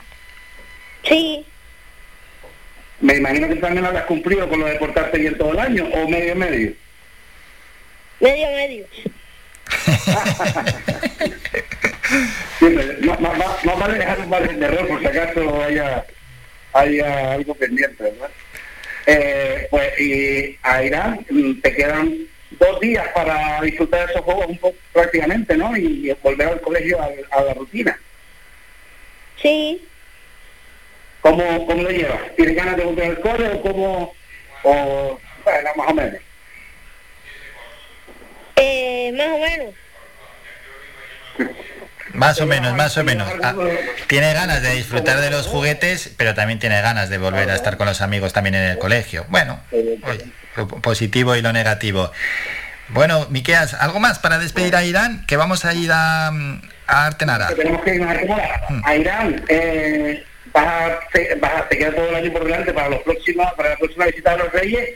Eh, ¿cómo, te lo, ¿Cómo te vas a aportar este año? ¿Más o menos o bien, bien, bien, súper bien? Bien, bien, bien, súper bien. Eh, muy bien, bien, bien, bien. Para tranquilidad de la familia. A Irán, que pases unos... Sí, Agradecemos también a su tía Mari y a su prima Nuria que nos han permitido hablar con, con Irán. eso es. A Irán... Que digo, que le- le damos un saludo desde aquí. Eso es, un saludo para todos ellos y a Irán, nos alegramos mucho que hayas estado en el programa y a seguir disfrutando de todo lo que te han traído los Reyes Magos. Un saludo a Irán. Bueno, que ya nos... Gracias, adiós. Gracias, adiós. Dejamos Tejeda y nos vamos a ir a Artenara. Vamos a hablar con Dania Enríquez. Y entre que llamamos a Dania Enríquez y nos coge, Miqueas recalcar la importancia que tiene también que los Reyes Magos, hombre, han estado en los 21 municipios que tenemos en Gran Canaria, pero que estén en la cumbre también, pues es realmente importante para la pues la ilusión que tienen los más jóvenes y no solo los más jóvenes. No, desde luego, eh, estamos hablando de sitios pequeños en los que hay, en líneas generales hay poquitos niños, pues la suerte de que en este tipo de sitios pequeños, pues los niños pues se acercan bastante más a los, a los reyes, se pueden acercar cumpliendo las medidas de, de seguridad eh, correspondientes, porque al fin y al cabo, eh, porque aunque sean magos, y ya lo sabemos que aunque tengamos la vacuna, aunque sean magos, pues el, el riesgo existe y tenemos que mantener un poquito la, la, la, las medidas de seguridad. En el caso, como te decía, en el caso de Artenara, los reyes vinieron por la mañana a visitar eh, en el, el pueblo de, de 10 a 12 en el Centro Cultural de Artenara, también recibiendo eh, pues, haciendo una recepción y contactando con los niños para, para que para que les dejaran su carta. Y estuvieron eh, durante toda durante, un par de horas y después hubo una actuación de, de un, una- un espectáculo de, de magia a cargo del mago Leonel que también pues, fue eh, un pleno absoluto dentro de las medidas de seguridad que decíamos Bueno, bien. en el. Bien, bien, bien, que la gente respondió. Vamos ya, que conocemos cómo fue la llegada de los Reyes Magos a Artenara, a saludar a Dania Enríquez. Se nos acaba de caer la llamada, está sonando de fondo que se ha caído la llamada de Dania. Miqueas sí continúa, ¿no? No, también se ha caído la de Miqueas y es que estamos recalcando la importancia de la llegada de los Reyes Magos. Hombre, muchas veces la atención siempre se centra en la cabalgata en los grandes municipios y sobre todo en las palmas de Gran Canaria, donde a veces llega hasta con polémica, como este año, al principio que se decía, pero ¿cómo no se va a hacer la cabalgata al uso, como se ha hecho siempre, cuando sin embargo están en el campo de fútbol metidos miles y miles de personas? Bueno, al final se disparó la sexta ola y ya esas críticas se disiparon. Bueno, a lo que quería ir es que la importancia que tiene que los Reyes Magos estén en los 21 municipios pues es mayúscula, porque al final No puede quedarse un niño sin ver a, a los Reyes Magos. Miqueas, está comentando yo mientras eh, recuperamos la conexión con Dania Enríquez, ¿no? La importancia que tiene que lleguen los Reyes Magos pues, a los 21 municipios. Muchas veces nos centramos ¿no? en la cabalgata de las Palmas de Gran Canaria, que este año encima había llegado con alguna polémica porque no se iba a celebrar como se celebraba otros años. Pero bueno, que luego la pandemia al final ha dado la razón a esa decisión, esa importancia que llegue también a los municipios más pequeños donde no se puede quedar ningún niño sin, sin la ilusión de, de ver a los Reyes Magos. A ver si ya nos responde Dania Enríquez para que nos cuente y nos comente cómo vivió el Día de los Reyes Magos y su presencia en Artenara. Tenemos ya a Dania Enríquez. Miqueas, no, se cae. Y se caen los dos, además. Así que si no podemos subsanar este problema, pues tendremos que dejar ya la, conversación y la charla con... Qué pena, qué pena, qué pena, porque nos está esperando Dania Enríquez, pero hay ahí un pequeño problema con su teléfono y es un auténtico fastidio que no, que no pueda pasar en directo pues a comentarnos un poquito cómo fue la llegada de los Reyes Magos allí en Artenara. Hemos hablado con Ayrán Rodríguez Tejeda, que nos ha contado cómo vivió junto con sus amigos ese día previo de la llegada de los Reyes Magos y por supuesto los Reyes, que se han portado muy bien con él, a pesar de que él pues, no ha sido del todo bueno en este año 2021, aunque ha prometido que va a ser muy, muy, muy, muy bueno para el año 2022. Un último intento, a ver que tenemos ese pequeño problema con el teléfono de Dania Enríquez en Artenara y es una, un fastidio, porque ya es la segunda vez que se nos cae la conexión. Ya en caso de que se caiga una tercera vez, pues no lo intentaríamos más. Miqueas, yo creo que ahora aguanta la conexión. Vamos con Dania. Vamos a ver. Hola, Dania. No. Vaya, vaya. Estamos teniendo qué pena. Estamos teniendo un montón de problemas. Vamos a intentarlo ya por última vez porque si no, en cualquier caso, se nos está yendo el tiempo. Miqueas, eh, hablábamos antes, cambiando ya un poquito de asunto, con información de Artenara y de Tejeda, que sí, que es pleno invierno, pero que el tiempo cambia un poquito de cara al fin de semana, que se va a despejar el cielo y suben las temperaturas máximas. Sí, eso es, eh, sabes que la variabilidad del tiempo eh, pues, es presente en todo, en todo el año y que Ahora sí hay, hay un poquito de, de, peor la situación, ahora mismo te digo, hay bastante viento y, y la, entre la bruma y algo de, de, lluvia, pues e incluso se están empezando a ver un poquito afectadas algunas algunos tramos de carretera que por suerte están siendo atendidos rápidamente por los servicios de limpieza uh -huh. de, de, carreteras, de mantenimiento de carreteras. Y, y pero no, es, es, el momento, es el primer, la primera fase de, de las lluvias que son siempre los que remueven cargan las, las, las laderas y cargan las, los montes y pues pueden facilitar, puede ser más fácil que se acaben eh, defendiendo parte de, de ellas, sobre todo, bueno, hemos hablado en muchas ocasiones, que las consecuencias de los incendios y de las sequías, pues lo sí. que hace es que la, cuando llueve pues está un poquillo más eh, movida la cosa. Vamos con Dania, vamos con Dania, que ya tenemos a ver si, si entra y luego ya despedimos la sección. Adelante, Miqueas. Hola Dania, buenos, buenos días. Buenos días, Miquea. ¿Cómo estás, Daniel? Bien. Mira, eh, ¿tú también viste a los reyes en Artenara? ¿Qué? ¿Viste, ¿Viste, a los reyes magos en Artenara? Sí, por supuesto. ¿Y cómo fue eso?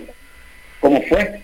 Pues, la verdad, antes de entrar estaba súper nerviosa, pero Después di unos pasos, conté hasta 10, me relajé y entregué la carta, me saqué unas fotos con ellos y me fue bien. Mira, ¿y qué le pediste a los reyes tú? pues yo le pedí una figurita de, de Roblox de Adobe, después le pedí... El, la Nintendo Switch con el Animal Crossing el Just Dance, después la clínica veterinaria de Playmobil y ropa.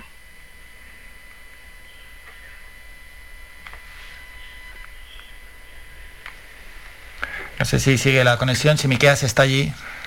No, yo, sí, yo estoy, eh, Álvaro, no sé si podemos seguir escuchando a Dania. Sí, sí, sí, sí. A ver, Dania, ¿sigues ahí? Sí. Sí, sí, Miqueas, pues nos ha relatado lo que le han traído los Reyes Magos. ¿Y, cómo te has portado tú este año? Súper bien, súper bienísimo, bienísimo, bien, más o menos, casi bien. Bien, la verdad es que bien porque a mi Papá Noel me puso una carta que me porté bien. Pues entonces se ha portado bien. Vale, ¿y estás nerviosa porque vuelvas al cole? El lunes. La verdad que no, días, ¿no? estoy súper feliz porque quiero ver a todos mis amigos y quiero empezar de nuevo los estudios. Bien, bien.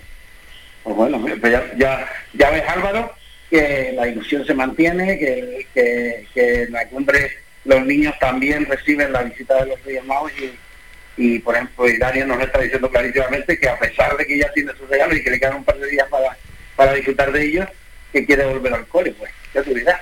Así da gusto, que con esas ganas y esa energía para volver al cole. Dania, ahora a jugar y a disfrutar con, con esos regalos, ¿verdad? Que seguro que estás jugando mucho. Sí. Sí. ¿Qué es lo que más te gusta? ¿Qué estás jugando ahora? Mira, ahora mismo estoy jugando a los Playmobil que me trajo los Reyes Magos. ¿Y cómo juegas? ¿Qué es lo que haces?